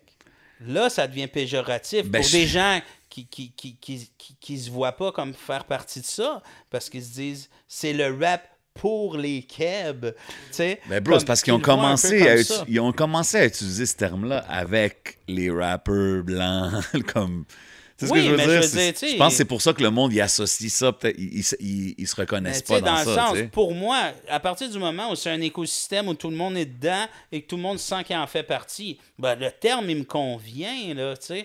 Euh, J'ai Toi- pas de problème avec le terme en soi. Je je pense juste que c'est ça. Il y a une partie de gens qui, qui, qui ont une opinion péjorative face à, tu sais, que pour eux, du rap keb, c'est genre, justement, du c'est pathétique. C'est du rap euh, chanté guitare un peu... Ouais, Alternatif. euh, région. Il y a des gens qui le voient un peu Ouais. rap keb, un peu région. ouais. Et Donc- toi, en tant que Québécois, est-ce que ça a toujours été, un- peut-être, disons, un combat de plus, peut-être, disons, peut-être en, en tant de tes proches euh, Dis-moi, t'es- est-ce que déjà, est-ce que tu es 100% Québécois t'es Ouais, ouais, Québec? ouais. Donc, des gens peut-être autour de ton entourage, de dire, bon, tu fais peut-être de la musique, tu sais, tu fais du hip-hop, tu fais peut-être de la musique Ben, de... Je te dirais pas de mon entourage, mais tu sais, moi, quand j'ai commencé à rapper, là, genre, j'étais le plus grand ennemi au monde de tous les skinheads de Montréal. là. Ah ouais. Je voulais tous me tuer. là. Parce que tu t'entourais avec toutes Ben, des... j'étais avec des blacks. Crazy. Fait que j'étais- j'étais- C'est une autre j'étais- réalité, j'étais man. ce qu'il y a de pire, là. J'étais ce qu'il y a de pire qui existe pour eux, là. Puis de, de, de, de l'autre côté, disons, euh, pas- avec les communautés racisées, c'était comment quand ils peut-être ils voyaient un Québécois qui ça était dépend, là des fois, si- ben, en- même encore, ben, moins aujourd'hui, mais je veux dire, tu sais, ouais, des fois, je sens que, tu sais, ouais, t'as t'as une preuve à faire, tu sais. Ouais. Faut, C'est faut, faut... d'être au Québec T'as pas de passe, là. T'as pas... C'est sûr que t'as pas de passe. T'es au. Québec, mais il faut que tu te prouves que tu puisses comme avoir un step de plus pour Ben, montrer. faut, que tu, faut, faut que tu prouves que tu fais partie du cercle. tu sais. Ça Ouais. prend une bonne décision. À l'époque, un bon spit, là, c'était toujours Ouais. des cyphers. tu sais. Mais non, oui, à cette époque-là, en tant que blanc, quand je chantais, je rentrais d'un cypher ou, ou que c'était des communautés. Oui, je, je devais être meilleur Yeah. que la moyenne ouais, faut que tu livres. Ouais, pour avoir ma place. Ça, Ça a ben, toujours écoute, été ça a comme ça, certainement ouais. fait partie ça a certainement fait partie du pourquoi j'ai pu euh, step up tu sais, à l'époque et puis euh, de bâtir une confiance. tu sais. No doubt, ça va de soi. tu sais. Moi, je veux dire, C'est de bonne guerre, là. Écoute, c'est- pas de quoi qui m'a marqué, mais c'est de quoi que j'ai remarqué. tu sais. moi, je veux dire, on approche le 2 heures, va falloir qu'on Yeah, termine avec le, sm- euh, avec faire le mes Smoke Signals. Big shout out au Smoke Signals Yeah. avec les Ones Gargo. Mais euh, pour moi, personnellement, c'est une belle, c'est un beau step de t'avoir ici à l'épisode. Euh, je trouve que tu es quelqu'un qui a fait euh, beaucoup de choses. Euh, tu es quelqu'un qui a, qui a sa pierre dans l'édifice qui est le rap euh, 100%. au- ici local. Puis, tu sais, c'est le fun de, de voir que il y a des OGs qui reviennent dans la scène. Tu sais, de voir que comme il y a, il y a un legacy, puis il y a des gens qui care about des shit, puis de te recevoir ici, c'est quand même un beau milestone pour, euh, pour 11MTL, pour podcast, puis c'est le fun. C'est tout bien. Bon, ben, merci. Puis euh, des fois, on n'en parle pas beaucoup de ce que tu as ramené, mais je pense que tu as ta place totalement dans Non, tu l'as l'histoire. bien breakdown aussi. Puis je trouve que c'est dope. Tu sais, on parle du label que ça fait 20 ans. Puis tantôt, on parlait de Nordique qui est là, qui, qui, qui aide aussi. Puis c'est intéressant parce que c'est comme. Ça nous fait savoir que tu veux que ça continue, puis que BBT, it's not done, là, ça- avec ton projet. Non, avec mais que- c'est- un peu le bébé d'une vie, là, tu sais. Je veux dire, moi, et, tant, tant que je vais trouver une solution pour pas que ça meure, ça va pas mourir. C'est dope. dire, Mais c'est dope de voir que tu as encore la passion pour, man. Puis merci encore d'être passé au podcast, man. Euh, le EP est out maintenant. 100. Allez checker ça. C'est quoi ton mot de la fin avant qu'on finisse avec les petites questions rapides? As-tu un mot de la fin pour le monde qui écoute? Ben, Ben, je- c'est sûr, je vais, je profiter de l'occasion pour shout-out toute mon équipe, Yeah. euh, sans toutes les nommer, mais big up à tous les big bros, big up aux gens qui me suivent, big up aux gens qui suivent votre podcast. Merci. Donc, euh, ben merci d'être là. On, est là pour les Yes, gens qui sont là. Donc, avant tout, Mm. Merci aux gens d'être faire partie du rendez-vous. Yeah. Avant qu'on bouge, je te fais une couple de questions rapides. Euh, tu, me dis, tu me dis ta réponse. C'est quand même simple. Si je te dis couche ou alcool? Alcool. OK. Ouais, c'est, c'est vrai. Ouais, j'ai, j'ai oublié l'entrée tantôt. My bad. Euh, fini la phrase. Si quelqu'un veut connaître Roughneck, ils doivent écouter cette track. Seulement au mic. OK. OK. Euh, artiste ou label owner? Un va pas sans l'autre. OK. Euh, si je serais pas dans la musique, je serais.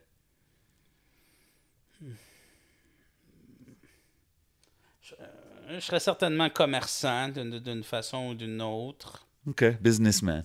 C'est sûr, je serais en business. OK. C'est sûr, j'essaierais de vendre quelque chose parce que mon trip, c'est de vendre quelque chose. OK. Tantôt, tu as dit euh, quand tu écoutes ta, ta- ta musique plus smooth quand tu cuisines. Fait que si je te dis resto ou bouffe à maison?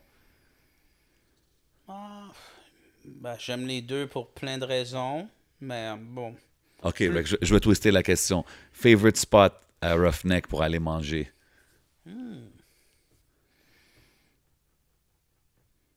Moi, suis très euh, steak and ribs, là, tu sais. Fait que Ok. ça finit euh, bâton rouge, Madison, Ok. euh, un truc du genre. Saint-Hubert. Je suis down. Ben, même un Saint-Hubert. Big shout-out au Yo, don't Saint-Hubert. sleep on C'est un Saint-Hubert, man. club, bro. Yo, they've been holding us down for 30 côté years, bar, 40. petite Yeah, yeah. game de hockey. Ben oui, on est ouais. bien, là. Ben Tu oui. te trompes jamais. J'ai travaillé 7 ans chez Saint-Hubert, bro. Big shout-out. mieux Saint-Tube que au Sport. Il n'y a plus Yeah, rien à manger facts. à au Sport. Facts. Un menu pour... Ceci n'est pas une. Tell them why you mad, man. non, mais bro, c'est pas sérieux. Il y a juste des salades sur le menu. C'est Cage au Sport. c'est pas sérieux. For real. Yo, fini la phrase, Roughneck. Le dernier projet que j'ai bump à fond est? À fond, Ouais. à fond, là. Drake Scorpion. Oh shit, ok. Je m'attendais pas à celle-là. I respect it. Euh, dernier, studio ou stage? Bah. Je sais que. Ah, studio quand même. J'ai- J'aime la scène, là. C'est pas, pas que j'aime pas la Ça doit te scène. manquer la scène, non? Ouais, ben là, j'ai deux shows. J'en ai pas fait de la pandémie. Parce que j'ai pas beaucoup de subventions. mais non, mais bref, je n'ai pas fait de la pandémie. ben, Aussi par choix un peu. là. Euh, mais ouais, j'ai hâte là, de faire de la scène. C'est quoi les dates encore, vite, vite? Le 20, Saint-Félix-de-Valois. 27, Montréal, Pointe-aux-Trembles. No doubt, no doubt. Yo. Moi, je voulais savoir vite fait, ça serait quoi euh, ton mot pour les médias? C'est quoi que je sais que c'est quoi ton opinion sur les médias Puis ça serait quoi ton mot aux médias? Ben, tu sais, en général, là, honnêtement, ils font, ils font un bon travail. Je dis pas, je dis pas que je dis pas que j'ai pas de place dans les médias. Non, j'en ai. Ouais. Comme je dis, c'est surtout quand on évoque des trucs où il y a des récapitulations. Ouais, des look back and histoires. stuff, ouais. Qu'est-ce qui s'est passé entre 2000 et 2010? Comme Oh, c'était la période euh, dark euh, du Chris, rap euh, go- un, un, euh, respecte ce qui a été fait, que tu l'aimes ou pas. Là. Je m'en calisse que tu écoutais du Nirvana dans ce temps-là, mais là, c'est ça. Là. Fait que, tu sais, comme que des fois, c'est trop éditoriaux, puis c'est trop. Non, là, tu, tu, tu, tu- tu nommes l'histoire. là. On, on saute pas Napoléon parce que t'aimes pas Napoléon. là. Napoléon, il est dans l'histoire, on le nomme et on dit ce qu'on a à dire. Tu sais, comme euh, moi, c'est plus dans, dans cet ordre-là, d'avoir une objectivité quand on parle d'histoire du rap keb. Que, que tu décides de mettre mon nouveau morceau ou pas, fine. Je vais te gosser jusqu'à temps que tu le mets, là, mais si tu le mets pas, t'as le droit. Mais Ouais, t'as tu peux pas, pas le droit dénier. d'effacer ce qui a été fait. Merci, man. You know where you heard it, man. Mr. President himself. Yes. Roughneck l'a dit. Merci encore une fois d'être passé, Merci bro. à vous. C'était une conversation super intéressante. Mm-hmm. puis c'est- c'est- ça rappelle aussi le parcours légendaire que tu as eu, man. So, merci pour toutes les moves que tu as faites pour le rap d'ici. Vous savez comment qu'on fait ici au Yeah, podcast, man. man. Y'all know where we at. We at the Yeah. hidden showroom, man. Everything out here is for sale. Holla at my boy Bodo. Except us. Except us. I mean, no. Anyway, shout out Smoke. Signals. shout out Rare Drink. Vous savez comment qu'on fait, man. C'est le podcast. C'est votre boy J7. C'est votre boy le 11. And we out like that. Bow, bow. Yeah! Yeah, man.